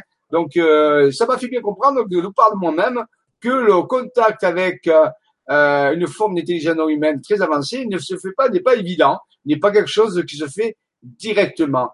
Et euh, on m'a montré aussi que la base, ici vous avez le sanctuaire, le sanctuaire de Fatima, tel qu'il est montré sur un plan, mais on m'a fait comprendre que ce sanctuaire était, on peut dire, superposé à, à quelque chose qui pouvait faire penser à, le visage d'un extraterrestre avec les deux écouteurs, l'antenne étant le sanctuaire lui-même, vous voyez, tout ça. Et tout ça, on m'a montré en vision. Alors, après, c'est moi qui ai tracé le plan, bien sûr, mais voilà, le plan originel. On m'a fait tracer le plan, on m'a guidé, on m'a dit, tu vois, nous sommes capables de faire apparaître des structures dans ce que les hommes ont eux-mêmes construit d'une certaine façon. Alors, ça montre bien une forme d'intelligence qui nous, qui dépasse largement tout ce que nous pouvons envisager par notre intelligence ordinaire. Pour les gens, dire oui, mais ça, c'est vraiment du fantasme. Mais quand vous y êtes plongé dedans et qu'on vous guide et que vous voyez les choses, et voyez que je suis pas l'air, j'ai pas l'air d'être schizophrène, d'accord? Donc, euh, je suis très bien les pieds sur terre, je vis très bien comme tout le monde. Euh, eh ben, quand vous voyez qu'on vous montre, eh ben, vous êtes obligé, c'est une évidence. Quoi. C'était, c'est très très logique. Alors, je conçois qu'il y a des personnes qui peuvent avoir du mal à, à admettre ça, à, le croire. Oui, tant qu'ils sont pas confrontés à ces choses-là, bien sûr, ils ont raison. Euh, ça ne fait pas partie de l'intelligence ordinaire. Donc, s'il reste dans l'intelligence ordinaire, euh, même si elle est très puissante, même si vous avez une grande conscience intellectuelle, si vous êtes dans un type d'intelligence, ceci ne peut pas être admis et fait partie de ce qu'on peut appeler le fantasme. Mais dans une autre forme d'intelligence, fluidique, intérieure, quantique et non linéaire, ben ces choses-là existent et elles sont aussi logiques. C'est une métalogique, si vous voulez, euh, qui est là et qui est accessible pour certaines personnes, mais qui va devenir de plus en plus présente au cours des années qui viennent, euh, c'est fait partie du processus ascensionnel de modifier notre façon de voir les choses. Alors voilà, maintenant les deux points de vue existent. Celui qui rejette, qui dit non, ceci et euh, fantasma. Ok, ben, oui, pourquoi pas, il a raison dans sa façon de voir, dans son intelligence ordinaire, ça ne peut pas exister, mais et ce qu'il oublie, c'est qu'il existe d'autres formes d'intelligence dont il n'a pas accès et qui, dans lesquelles ces choses-là existent et sont aussi logiques que sa façon de voir à lui. Donc, euh, c'est ce que nous indique la physique quantique, qui nous dit il n'y a pas une chose ou une autre, il y a une chose et une autre chose, qu'on appelle les états quantiques superposés, euh, donc euh, à ce niveau-là. Donc, vous voyez, et j'ai même un livre en anglais qui parle de super god, les super dieux, ils sont venus dans une mission de sauver l'humanité, c'est le titre. Et regardez quand je quand je compare le, le casque qui a été retrouvé en Amérique du Sud hein, de, de, ces anciens astronautes, regardez que je le compare au plan de la, base, de la de la grande place du sanctuaire. Le sanctuaire étant ici, là nous sommes la grande place qui fait plusieurs centaines de mètres de long euh, à Fatima, euh, quand on regarde ça, on se dit ce qui est curieux quand même. Hein. Et moi, je les ai vus au niveau de ma vision intérieure, le fameux œil qu'on a vu tout à l'heure, avec les fréquences 4 Hz, 8 Hz, 12 Hz. Peut-être qu'à ce moment-là, j'étais dans ces fréquences-là, c'est possible, hein. c'est arrivé comme ça, et donc j'ai pu le percevoir au-delà. Mais c'est pas euh, propre à moi, c'est une faculté que tous les humains ont, euh, tous les humains et toutes les entités, mais qui n'utilisent jamais ou très peu. Et quand ça arrive sur nous, ben, on a l'impression qu'on devient fou. Mais ce n'est pas une folie en réalité. C'est simplement une, euh, une un fonctionnement cérébral différent qui va durer un certain temps, bien sûr, qui n'est pas compatible avec notre façon de fonctionner au niveau de la société actuelle. J'en suis bien d'accord. Mais on veut des changements. Ben, si on veut des changements, ben, il faut admettre que il faut être enseignable, c'est-à-dire qu'on va voir, on va penser différemment et on va agir aussi différemment. Donc ces changements sont en train d'arriver sont en train de toucher de plus en plus de personnes. C'est pour ça que de plus en plus de personnes vont vous parler de ces choses-là en disant, mais je deviens fou, qu'est-ce qui se passe? Peut-être que vous pourriez leur expliquer qu'il existe une autre forme d'intelligence que les scientifiques appellent l'intelligence fluide, euh, non linéaire ou état de, conscience expansé ou pourquoi pas génie à ce niveau-là, et dans lequel vous pouvez voir euh, des, des, choses différentes que ce que vous voyez ordinairement. Donc ça, c'est un peu un rapport que, que j'ai eu avec ces intelligences non humaines qui ont voulu nous enseigner que nous devons d'abord nous transformer euh, pour pouvoir entrer en contact avec eux de façon euh, correcte et sérieuse.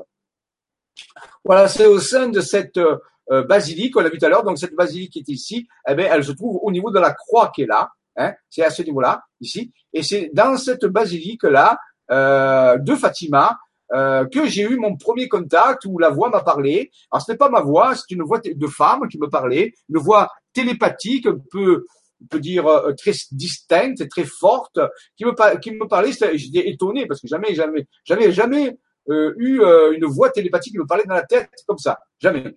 Euh, et, pourtant, euh, j'avais rien fait de particulier. On avait roulé toute la journée. On n'avait rien bu de particulier. Euh, il faisait une température tout à fait convenable. C'était la fin de l'après-midi.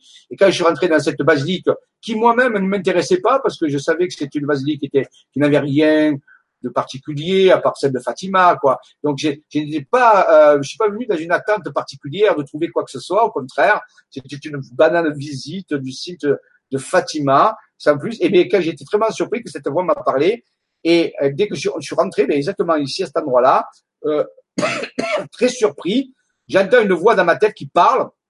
Et comme je vous parle là, bonjour, vous êtes dans une base interdimensionnelle. Alors là, j'ai été, j'ai dit, je dis quoi? Euh, Quelqu'un me parle? Et là, je dis, mais qu'est-ce que c'est? Et il m'a dit, rappelle, oui, vous êtes dans une base interdimensionnelle. Alors j'ai tombé des nues pas possible. Et on m'a dit euh, regardez sur les côtés ici, vous avez des moulures. On m'a dit, ce sont les correspondances des cellules d'énergie de la base. C'est comme si quand ils avaient fait ces moulures type rococo, hein, bien sûr, euh, en plâtre, eh c'est comme s'ils avaient été euh, induits par ceux de la base pour représenter, on le voit ici, vous voyez, ces structures-là, des cellules d'énergie. Alors, je dis pas que c'est ça, c'est des cellules d'énergie. Je dis que la voix m'a dit, ben, dans notre base, il y a des cellules d'énergie, c'est représenté ici par ces moulures-là. Alors, j'étais tombé des nues, et c'est comme ça que mon premier, on peut dire, contact direct, euh, on peut dire, je l'avais eu d'autres avant, mais de pas aussi, on peut dire, exotique.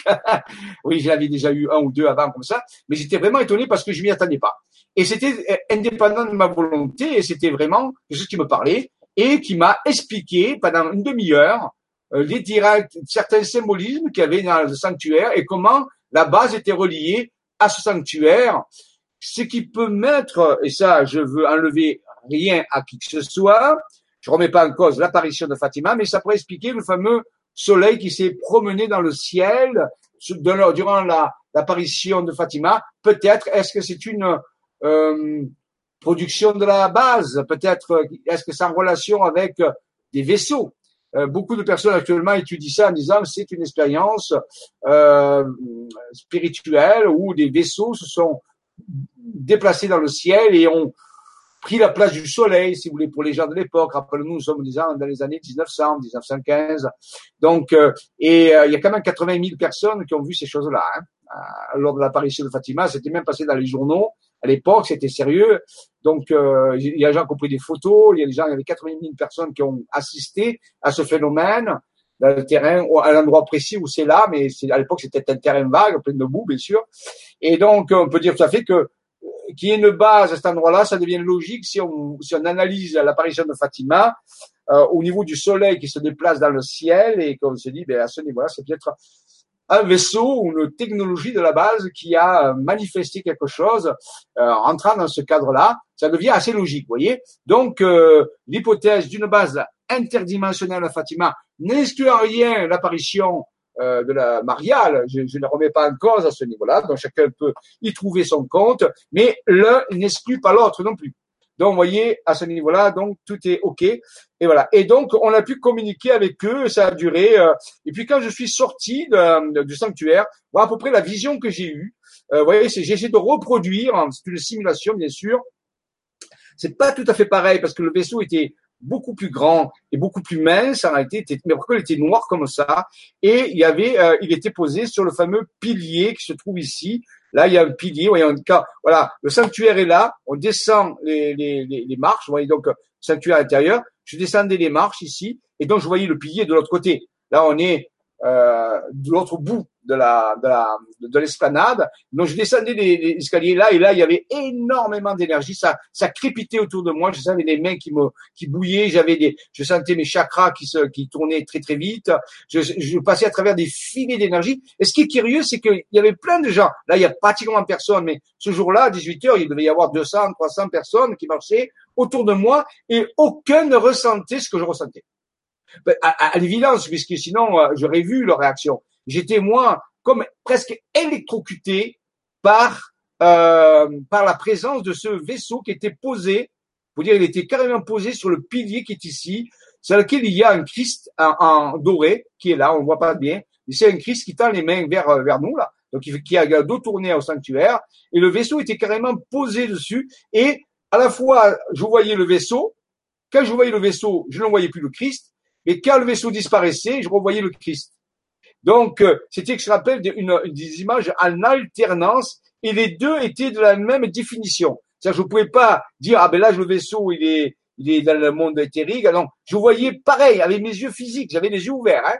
J'avais intégralement les yeux ouverts, et je voyais le vaisseau posé sur le, sur le pilier, ça restait deux secondes, puis il disparaissait, je revoyais de nouveau le Christ qui apparaissait, la statue, et puis de nouveau, vous voyez, c'était, ça, ça s'alternait comme ça, à, à, plusieurs niveaux, et j'avais autour de moi énormément d'énergie, à ce point j'ai dit, mais je risque de, de mourir, quoi, je veux dire, je reste, mourir électrocuté, euh, donc à ce niveau-là, et pour finir avec ça, donc, les gens autour de moi ne ressentaient rien. Là encore, un exemple de comment quelqu'un peut vivre des effets physiques très puissant euh, pour lui et très très réel. Je vous garantis que c'était réel, hein, c'était pas imaginaire. J'ai aucune euh, raison d'imaginer quoi que ce soit. J'étais pas malade, tout allait bien. Je. Donc, et, et, j'ai quand même euh, des années d'expérience de géobiologie, de radiesthésie, de mesure. J'en ai fait des choses pour garantir que ça, ça c'est certain pour moi. Il n'y a pas de confusion à faire pour à ce niveau-là. Donc, c'est pas, je suis pas novice quand même à ce niveau-là. Et donc, je savais très bien euh, ce que je ressentais. Et donc, euh, j'avançais comme ça, et je, ça, à travers ce réseau d'énergie qui, qui fulgurait autour de moi, qui crépitait comme un réseau, et aucune autre personne ne ressentait quoi que ce soit, à l'évidence, parce que on le voyait se balader tranquillement. Donc, vous voyez, là aussi, c'est comme un truc sélectif qui était branché sur vous et qui vous faisait agir de façon sélective à la fois par la vision et par le ressenti. Alors ça, je parle aux gens qui vont vivre ces expériences-là dans les temps qui viennent. Ne vous inquiétez pas. Si autour de vous, on ne sent rien, s'il ne voit rien, ce n'est pas grave. C'est que c'est réglé sur votre fréquence. C'est réglé sur une fréquence à laquelle vous êtes à ce moment-là et que les autres ne peuvent pas détecter. Voilà, donc ça, c'est moi, je vous dis, je l'ai vécu, et il y a des millions de gens qui l'ont vécu aussi. Euh, dans les cas des apparitions, par exemple, les enfants voyaient l'entité qui était là, qui prenait pour Marie, mais les autres qui regardaient n'en voyaient pas. Donc, vous voyez, c'est à peu près le genre de type de... Euh, et puis, ils ressentaient des choses. C'est à peu près le genre de truc. Donc, c'est une question de réglage au niveau des, du spectre euh, qui est, des radiations qui sont émises qui est réglé sur votre fréquence à vous et qui est, qui est un peu différent de celle des autres, et les autres ne ressentent pas ce que vous ressentez. Donc c'est pas pour ça que vous devenez fou. Mais c'est très réel pour vous. Hein. Je vous garantis, moi je vous dire, c'était, c'était les deux réalités aussi étaient aussi réelles l'une de l'autre. Une c'était un vaisseau dans une base, et l'autre c'était le sanctuaire de Fatima comme on le connaît euh, normalement. Donc vous voyez, et c'était en alternance. Voilà. Et je vais pas, je vais pas rentrer encore dans, dans tout le détail du contact parce que je l'ai déjà, j'en ai déjà parlé dans les vidéos précédentes. Donc, il suffit de regarder certaines vidéos. Je crois que ça fait à peu près deux ans que j'ai parlé de ça. Eh bien, la suite de contact m'a fait qu'ils m'ont demandé que on a, j'ai communiqué avec eux. J'ai même vu à l'intérieur du vaisseau ce qu'il y avait. J'ai pu communiquer avec eux. J'ai pas vu d'humains. Hein, j'ai vu euh, simplement des silhouettes. Et il y a eu une communication entre nous. Et ils m'ont demandé euh, avec des, personnes avec qui j'étais, qui eux ont moins ressenti que moi. Certains ont ressenti cette mais n'ont pas vu le vaisseau, ils n'ont pas, et peut-être c'est des gens qui étaient proches de moi, vous voyez, c'est très sélectif. Eh bien, ils m'ont, ils nous ont demandé de faire une, de monter une opération que nous devions mettre en place à Fatima dans les heures qui allaient suivre, qui était absolument importante et décisive pour la suite des processus et rappelez-vous, on était avant 2012, on était en septembre 2011, et ils nous ont fait comprendre que ça devait jouer un rôle important pour 2012, justement, pour des événements de 2012 qui pourraient s'accomplir et qu'on pouvait changer si certaines choses étaient changées à ce niveau-là. Et eh bien donc, ils nous ont communiqué ces informations, nous avons pu mettre au point rapidement ce processus, nous l'avons effectué avec mes amis qui étaient présents, et, ma foi, je ne peux pas vous dire que ça a changé euh, quel impact ça a pu avoir sur les événements de 2012, mais je sais qu'ils nous ont demandé de faire ça, et ça va l'air très urgent et très important qu'il y ait une, euh, une, une, implication de certains humains dans le processus. Voilà ce que je peux vous dire. Euh, et depuis, cette technologie qu'on a mis en place euh, ce jour-là, on l'utilise couramment dans d'autres opérations et ça a des résultats incroyables. Donc, vous voyez ici, vous avez une première euh, expérience d'échange de technologie spirituelle, on peut dire, parce que c'était une technologie spirituelle, et que les extraterrestres connaissaient dans cette base, que nous connaissions nous et que ensemble on a travaillé ensemble. C'est-à-dire on a travaillé ensemble. Ils nous ont aidés à déployer cette technologie. Ils la connaissaient, mais ils nous ont demandé de participer avec eux et avec leur, leur, avec leur force, avec leur euh, possibilité. Je pense qu'on a pu augmenter le pouvoir de cette technologie, l'efficacité et agir ainsi d'une certaine façon sur les événements qui devaient se dérouler en 2012 et qui ont été peut-être atténués ou changés d'une certaine façon. D'autres opérations ont été montées plus tard aussi. Donc, vous voyez que quand je parle de collaboration avec les intelligences humaines, je ne parle pas seulement de voir passer quelque chose dans le ciel, ou de dire bonjour, coucou, c'est nous. Je parle de véritable coopération avec des opérations menées sur le terrain, des choses à comprendre, à construire, à faire fonctionner, une véritable. Donc, voyez que nous, les célestes, l'exil, ceux d'Orion et ceux de l'Alliance galactique maintenant, sur laquelle nous allons euh, travailler, à œuvrer, c'est vraiment un travail de collaboration. On n'est plus dans l'ufologie dans l'étude de savoir si les ovnis existent, nous sommes dans la véritable collaboration. Pour nous, ce n'est plus une question de savoir s'ils existent ou pas. Nous, pour nous, je dis bien, hein, et je vous dis pour ceux qui n'ont jamais été en contact avec ça, ben, il reste encore l'ufologie de savoir si ça existe ou pas. Mais pour nous, on n'en est plus à ce point-là. On, travaille directement avec eux. Et depuis des années déjà, et on a eu des résultats. Et ça continue de progresser de plus en plus physique et de plus en plus matériel aussi. Hein, c'est sur différents plans. Voilà donc l'expérience de Fatima, de la base interdimensionnelle d'Orion, puisque ben, rappelez-vous, on travaille avec ceux d'Orion, c'est l'idée que je dis, et je rappelle que c'est pas que Orion, hein, c'est un, une confédération énorme, je ne sais pas combien il y a de civilisations dans le bras galactique d'Orion, mais il n'y en a pas un paquet, ils sont toutes positives et nous aident si on veut collaborer avec eux, parce qu'ils ne peuvent rien faire, parce ce ne sont pas des prédateurs, ils ne sont pas là pour imposer quoi que ce soit, ils demandent seulement si on veut faire quelque chose avec eux, ils sont prêts à nous aider, soutenir. Mais on a notre travail à faire, beaucoup de choses à faire, beaucoup de choses à apprendre, beaucoup de choses à se transformer. C'est un véritable travail de collaboration. Hein, je dis bien ça, c'est pour ça, c'est pas simplement dire oui, ils sont là, salut, ils vont tout faire. Ils ne font rien si nous ne faisons pas notre part d'œuvre. Voilà ce qu'ils m'ont dit. Nous ne pouvons rien si vous ne vous ne prenez pas en charge une partie de l'œuvre. Nous sommes prêts à vous aider, à, à, vraiment vous soutenir dans le mais seulement si vous vous prenez en charge. Voilà, c'est très important à ce niveau-là. Voilà le message. Et juste après, rappelez-vous ce fameux, euh, rappelez-vous si je reprends je reviens, reviens un peu en arrière seulement pour vous rappeler ça parce que c'est quand même extraordinaire. Je reviens un peu en arrière. Rappelez-vous le plan du sanctuaire. Rappelez cette, ce genre de tête avec deux écouteurs comme une antenne. Hein, et c'est le plan de, de, du sanctuaire hein, avec deux yeux. J'ai rajouté deux yeux. Oui, ça fait comme ça. Eh bien, regardez maintenant Maxime Pellin, lorsque nous sommes rentrés à, à, donc en France, a eu l'information, il a montré qu'en reliant des sommets de montagne au Portugal et en Espagne, surtout au Portugal, le même visage apparaissait.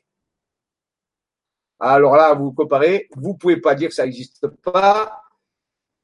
Bien sûr, ça dépasse notre entendement de plusieurs dizaines de degrés. J'en suis d'accord. Ça semble être un rêve. Ça semble être un fantasme. Ça semble être plus fort que Star Wars. Je veux bien.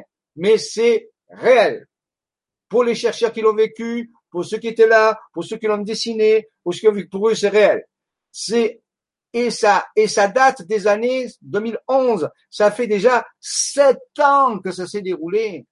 Voyez, donc on ne peut pas le mettre en doute. Donc vous voyez qu'il se passe des choses extraordinaires. Il faut en parler maintenant. Il faut dire qu'il y a des choses positives qui sont là et des forces colossales qui sont prêtes à nous aider. Seulement si on y croit en eux, si on, on fait l'effort de voir les connaître et qu'on se rend disponible et libre et qu'on travaille avec une intelligence différente et bien sûr avec le cœur, avec le cœur de la compassion, sans le jugement, sans quoi que ce soit, pour faire avancer l'humanité vers ce moyen. Donc, vous voyez, voilà le message, ils sont là avec leur casque, eh, ils sourient, c'est, positif, et là même son troisième œil ouvert, on l'a vu tout à l'heure, vous voyez, donc il est là, et c'est absolument incroyable. Au Portugal, le même, euh, le, le, même visage qui apparaît de façon gigantesque, euh, qui était imprimé dans la base elle-même.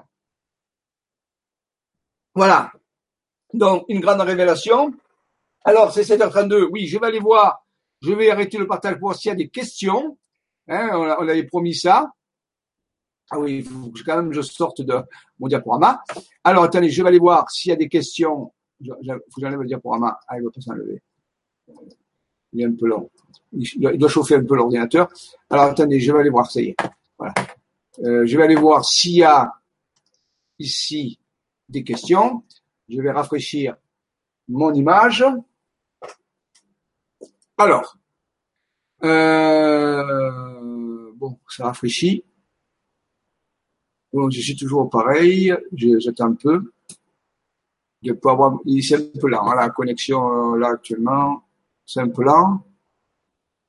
Voilà. Ah, alors, il y a peut-être quelque chose. Euh, voilà. Alors après, qu'est-ce qu'il y a? Il y a groupe.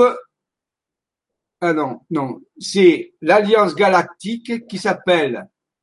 Quelqu'un me pose la question, il a mal orthographié. Alors, si vous voulez chercher sur Internet, vous avez un site qui en parle, il est en anglais.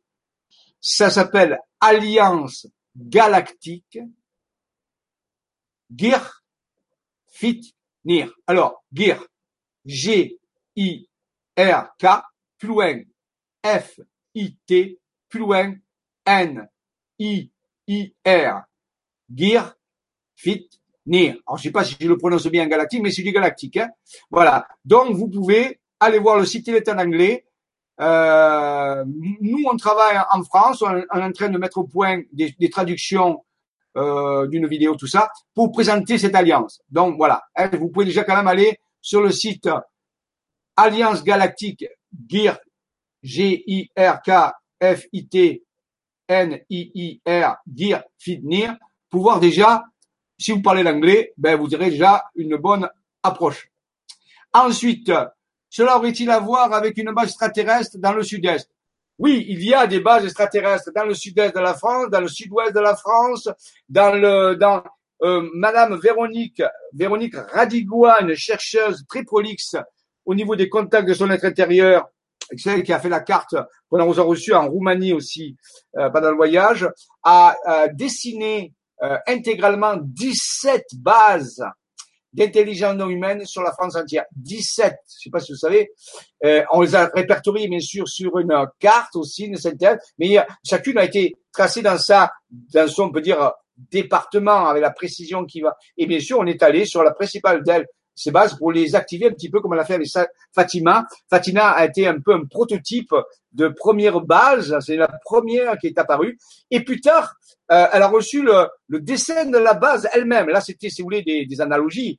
C'est une expérience que j'ai vécue à Fatima. Eh bien, huit ans plus tard, euh, Véronique Radigois a pu dessiner la base elle-même par, par son intérieur. On a la carte là-dessus. Donc, vous voyez qu'il y a beaucoup de bases en France et maintenant nous sommes en train d'en trouver dans le monde entier. On a trouvé en Italie, on a trouvé en Roumanie, on en a trouvé en, au Japon, on en a trouvé au Mexique, on en a trouvé euh, au Pérou, on en a trouvé, euh, euh, je, crois que j'en passe encore, en Pologne, une belle balle en Pologne, on en a trouvé, alors il faut on en trouve 22 euh, dans le monde. Ça ne veut pas dire qu'il n'y en a que ça, mais pour notre programme à nous, c'est ça le travail. Et donc actuellement, ben, ça progresse, on, on, les dessine, elles apparaissent et après on interagisse avec eux. Voilà. Donc euh, oui, bien sûr, ça euh, euh, un rapport avec une base dans le sud-est et celle du sud-ouest aussi. Alors, pour ma part, je dessine et sculpte. J'aimerais bien aider. Eh bien, nous sommes à la recherche de personnes qui dessinent et sculptent pour mettre en place, si vous voulez, euh, des visualisations en 3D de certaines représentations d'entités que nous sommes, qui apparaissent sur les cartes. Parce que sur les cartes, n'apparaît pas que des cas, des bases, bien sûr, des schémas, mais actuellement apparaît des personnages. Des personnages se mettent à être dessinés sur les cartes et nous cherchons par exemple des gens qui peuvent sculpter. Alors bien sûr c'est bénévole, hein, il n'y a, pas de rémunération derrière tout ça, c'est pour le plan, personne ne reçoit de rémunération, rien n'est rémunéré, c'est simplement pour la compassion pour le monde, pour travailler à l'œuvre de l'ascension, mais actuellement justement des personnes sont en train de dessiner et nous n'avons pas de sculpteurs, de personnes qui pourraient sculpter si vous voulez, des, des, des, des têtes d'entités qui sont en train d'apparaître et qui sont importantes pour le futur de, de la mission. Donc oui, il y a une possibilité euh, pour les gens qui veulent. Euh, euh voilà, il est, il est essentiel de qu'on y mette du, de la réalité physique derrière ça, des, des, des formes, si vous voulez, en 3D. Ça, c'est important pour les visualiser et pour rentrer en contact avec eux. On a vraiment besoin, ça c'est plutôt les humains qui ont besoin de, de, de, que ça passe de la carte à, au modélisme, si vous voulez. Oui, c'est intéressant à ce niveau-là. Alors, ben donc, retournons euh, pour la dernière demi-heure euh, sur euh, notre, on peut dire, diaporama. Je vais repartager mon écran. Voilà. OK. Et je retourne sur mon... Voilà. Ici. Alors, hop. Voilà sur le personnage. Ouais, par exemple, on aurait pu sculpter ce personnage, lui donner une forme en 3D, un buste, et ça aurait donné, une plus grande euh, interaction avec lui. Voilà, ça c'est quelque chose que nous sommes en train de faire. Oui, c'était une très bonne idée. Ensuite, euh, lors de ce même voyage, je vais en parler ici. Euh, lors de ce même voyage, vous voyez, le, le, les contacts avec vraiment euh, important, hein, parce que c'est pas un contact, c'est plusieurs contacts sur, bien sûr, une espèce de 20 ans, je parle ici, eh bien, nous sommes euh, euh, rentrés euh, donc de ce voyage, de ces quatre personnes qui avaient préparé ce voyage, juste après la base de Fatima, ce premier contact, on peut dire par holographie visuelle intérieure et par ressenti énergétique et, physique aussi, avec interaction, avec intelligence, on peut dire, on dirait. et donc communication. Nous sommes arrivés en voiture. Nous sommes passés par Lourdes, faire une activation sur Lourdes qui va devenir, euh, euh, qui, est devenue après 2011 euh, une des bases principales, on peut dire aussi, de dimension. Il y a une base gigantesque à Lourdes, il faut le savoir, extraterrestre aussi, interdimensionnelle et non humaine. J'ai même pris de photos de vaisseaux pendant qu'on faisait un, travail à Lourdes dans le ciel. Il y a, il y a une base. Et nous, nous, sommes passés par cette par Lourdes en rentrant de ce préparation de voyage, donc en septembre 2011. Et euh, en fin d'après-midi, nous sommes partis, nous avons fait notre travail énergétique qu'on devait faire, qui était relié aussi à Fatima d'une certaine façon. Nous avait demandé de faire quelque chose sur Lourdes, sur la base interdimensionnelle de Lourdes, c'est une base. Et nous sommes rentrés en voiture et nous sommes arrivés vers 22 euh, heures, c'était le soir. Et c'était à l'époque, je ne sais pas si vous avez entendu parler de la comète Elimine, Elimine qui devait venir et croiser près du Soleil euh, et donc, euh, j'étais en pleine période où cette comète euh, arrivait, Elimine. Et euh, je me rappelle, j'étais dans la voiture, j'étais à côté du conducteur, et euh, on arrive au péage de Lançon de Provence. Le péage de Lançon de Provence, c'est le grand péage qui se trouve à la fin de l'autoroute A7. Lorsqu'on arrive vers Marseille, il y a un grand péage qui s'appelle Lançon de Provence. Et là, on passe le péage. Je me rappelle, il faisait nuit. Mais ça faisait déjà pas mal de kilomètres que je sentais comme une énergie qui venait vers moi, qui me tapait dans les mains et je, je savais pas trop euh, quoi en faire. Et dans le ciel, il y avait comme une espèce d'étoile qui était là, mais je dis peut-être que c'est la comète Elimine euh, qui est là. Donc, euh, mais je, je voilà, j'avais un ressenti énergétique et nous euh, passons à travers le, le péage. J'avais les bras, les bras croisés comme ça, euh, tranquille, dans la voiture à côté du chauffeur. Et puis d'un coup, il faisait nuit, totalement nuit, hein, à 22 heures, ouais, c'est sûr, hein, en septembre, donc c'était vers la fin septembre. Et euh, donc, euh, d'un coup, le, le, le pare-brise qui, qui, qui, était noir, puisqu'on voyait les voitures en face, va, pour moi, va s'éclairer. Va, va devenir comme un, comme un écran de télévision qui s'éclaire, vous voyez, c'est tout simplement euh, de couleur vert, vert bleu. Et je vais voir un être apparaître.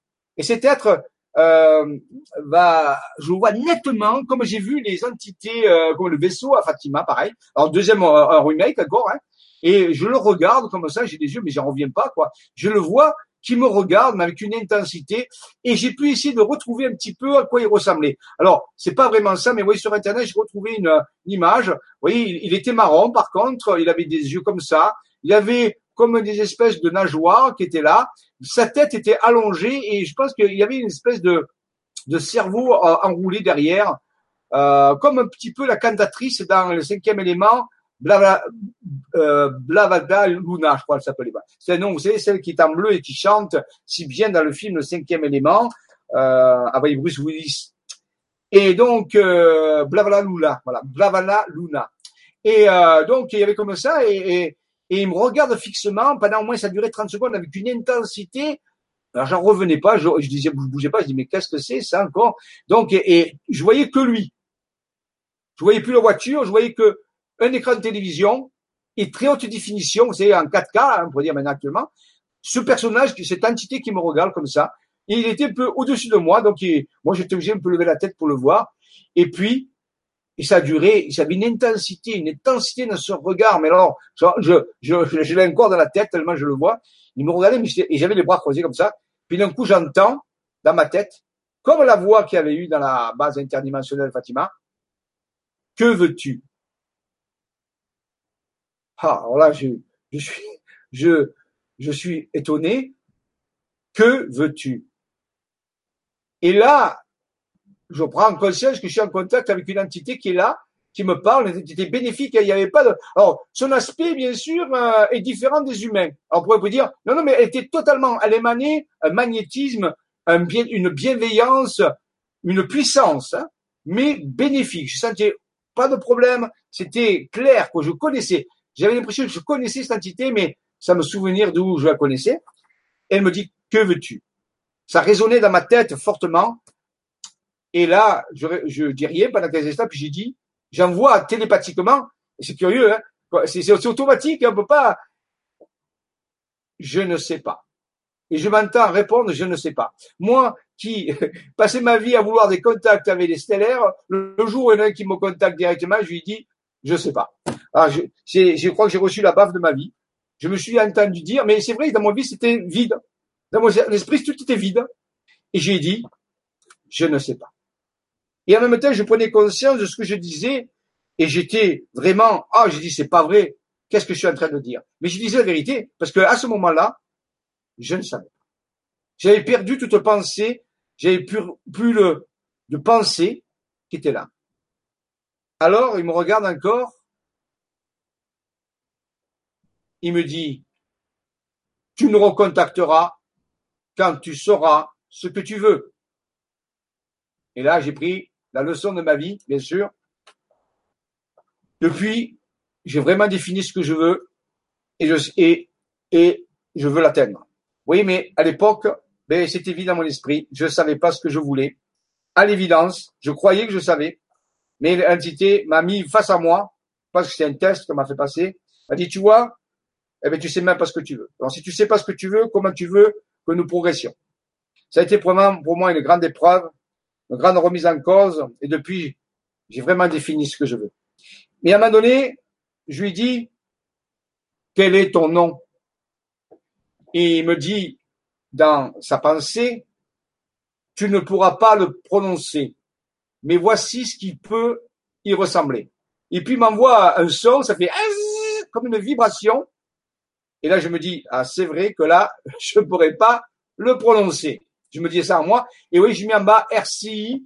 Ben, c'est un peu ça. Ça faisait et ça faisait une vibration qui partait comme ça. Il s'arrête encore. Il me regarde. Et puis il me dit, une dernière phrase qu'il va me dire, m'a dire, bon, vous avez fait du bon travail, mais accrochez-vous, car ça va quand même bouger. Voilà ce qu'il me dit. Puis d'un coup, l'écran s'éteint, il disparaît, et de nouveau la route. Et euh, mon ami qui conduisait à côté, qui me dit, mais qu'est-ce qui s'est passé? J'ai senti quelque chose. Il me dit, mais été obligé de raconter, parce que lui, heureusement, heureusement, que c'est pas apparu devant son esprit, parce que imaginez, on serait sur l'autoroute, hein, il y aurait eu l'accident. Donc comme quoi, voyez qu'ils sont intelligents, ils vont pas projeter ça dans quelqu'un qui conduit, parce que si vous apparaissez, alors il y a d'autres façons de faire quand vous conduisez. Mais là, la façon était un cinéma total, c'est-à-dire que je voyais pas la route du tout. Donc si j'avais conduit, ben, je me suis remis dans le décor. Donc, vous voyez, ça tombait bien, j'étais le groupe passager. Et donc, je vais raconter ce qui s'est passé. Et ça, c'est encore frais de ma vie. Ça fait sept ans et je le revois encore, tellement la puissance que ça a eu. J'ai su plus tard que c'était pour moi un être qui venait de Sirius. On a parlé tout à l'heure, du système trinitaire de Sirius, ce que les euh, Dogons appellent les nomos, hein, pour vous lire la cosmogonie des Dogons. Des Dogons, les Dogons, c'est un peuple du Mali qui a été en contact avec les Syriens dans sa mythologie, et il parle de nomos de Sirius Et moi, je pense que c'était un être de Sirius. Je veux pas dire que j'étais en contact avec Sirius, je veux dire qu'il avait une base à Marseille.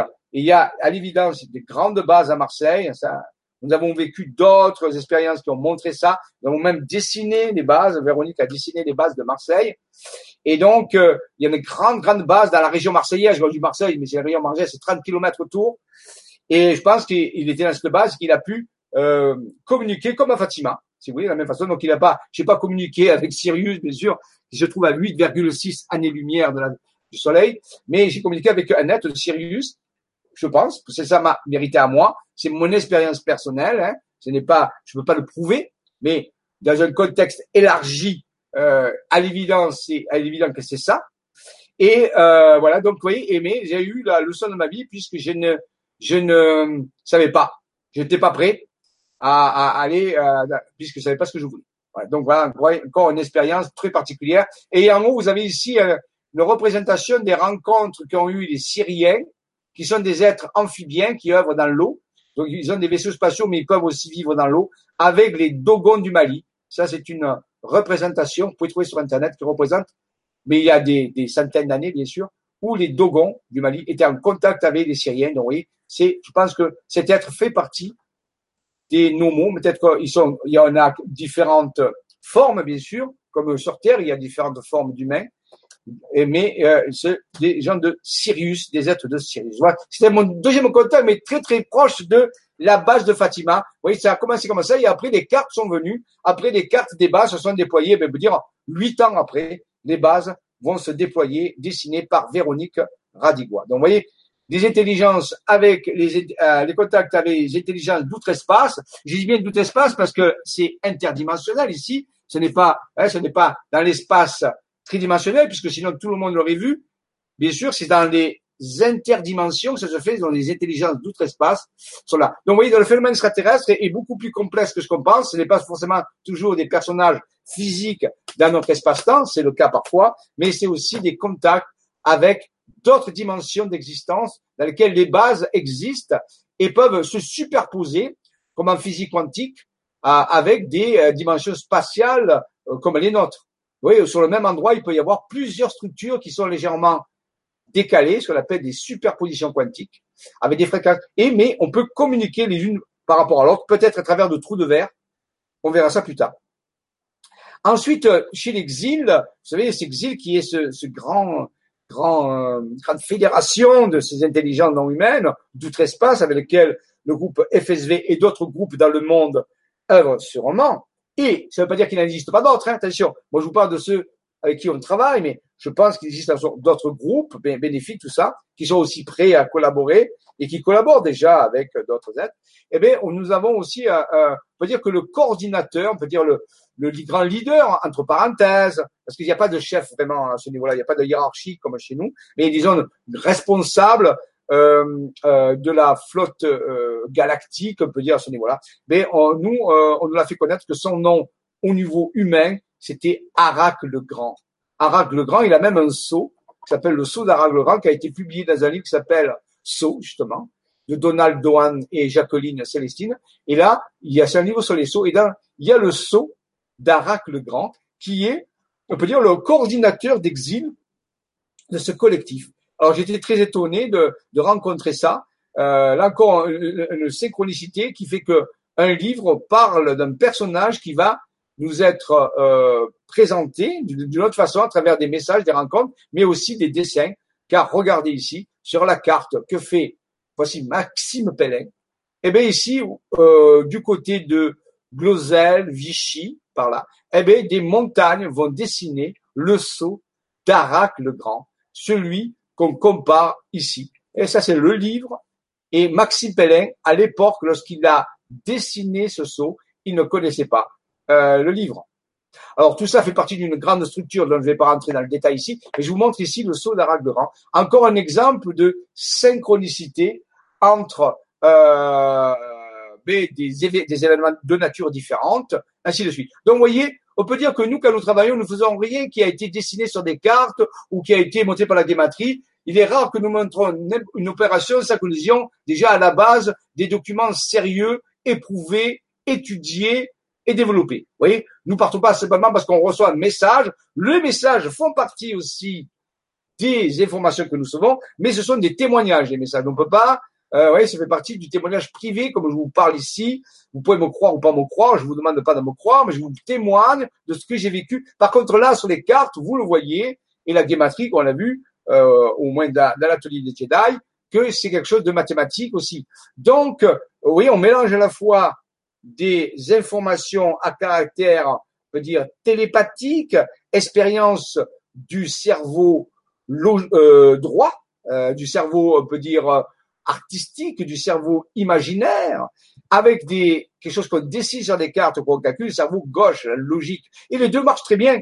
Euh, l'un s'exclut pas l'autre. voyez? Voilà. Donc un exemple ici, flagrant, d'existence possible d'Arac le Grand, de ce responsable, puisque son sceau va être dessiné, et pas n'importe où sur la carte, sur une structure d'une importance incroyable, qui est reliée à l'ascension finale de la conscience de l'humanité.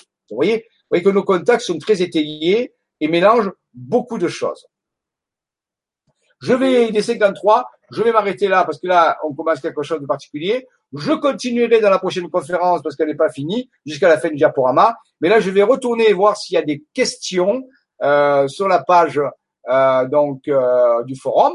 Et nous arrêterons là, sachant que la prochaine Vibra conférence se fera normalement le 30, je vais faire les programmations, le 30 octobre à 15 heures. Euh, et l'atelier des Jedi qui correspondra le 31.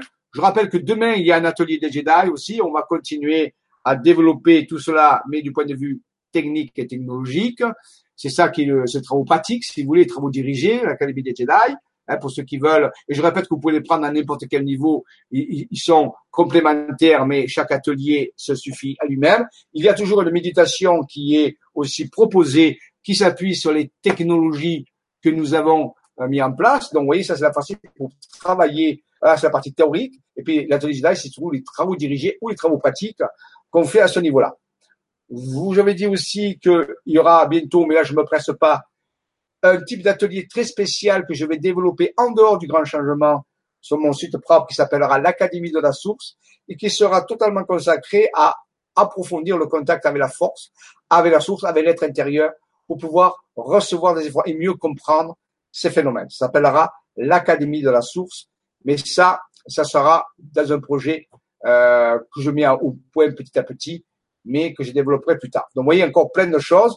Donc, je vais retourner sur la page du forum euh, pour voir s'il y a ben, des informations que les personnes veulent avant de finir, puisqu'il est 55 et que nous avons presque terminé.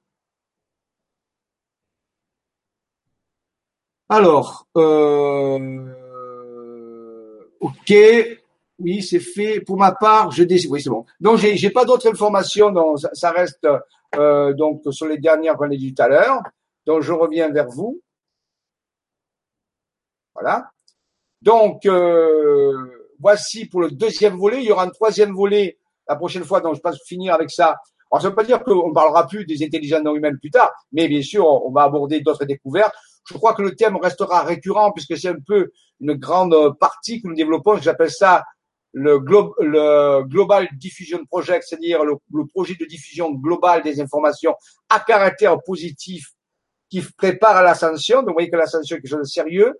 Maintenant, je n'ai pas de date pour l'ascension. J'en reparlerai parce qu'il y a des paramètres, mais il y a une méthodologie qui se met en place d'alliance, de collaboration avec des intelligences non humaines positives. On connaît beaucoup les intelligences, les intelligences non humaines prédatrices. Vous avez sûrement entendu parler ça sur Internet de partout. OK, elles sont là. Je pense qu'elles sont en déclin. Maintenant, on va parler des intelligences non humaines positives qui nous soutiennent et nous aident pour ceux qui le désirent et le veulent, bien sûr, et qui sont disponibles à préparer le mouvement ascensionnel de la conscience et à modifier notre façon de vivre et notre réalité. Je vous remercie de votre participation, de votre implication, de votre fidélité. Vous donne rendez-vous pour de nouvelles informations le 30 octobre. Passez un bon mois de septembre final et au mois d'octobre. Pensez que le 29 septembre, c'est la Saint-Michel et que demain, nous rentrons aussi à l'équinoxe. L'équinoxe d'automne, c'est aussi un moment pour faire, de se relier aux énergies. C'est très important, l'équinoxe. Donc, faites votre propre méditation. Et le 29 septembre, à la Saint-Michel, il y a quelque chose qui se met en place. Nous en parlerons plus tard parce que le projet n'est pas fini. Et vous savez que je parle que des choses qui sont finies, des choses qui ont, qui ont été bien faites de façon sérieuse. Je vous remercie. Comme je dirais dans la force, dans la, la que la force soit avec vous et qu'elle y reste. Merci à tous. À bientôt.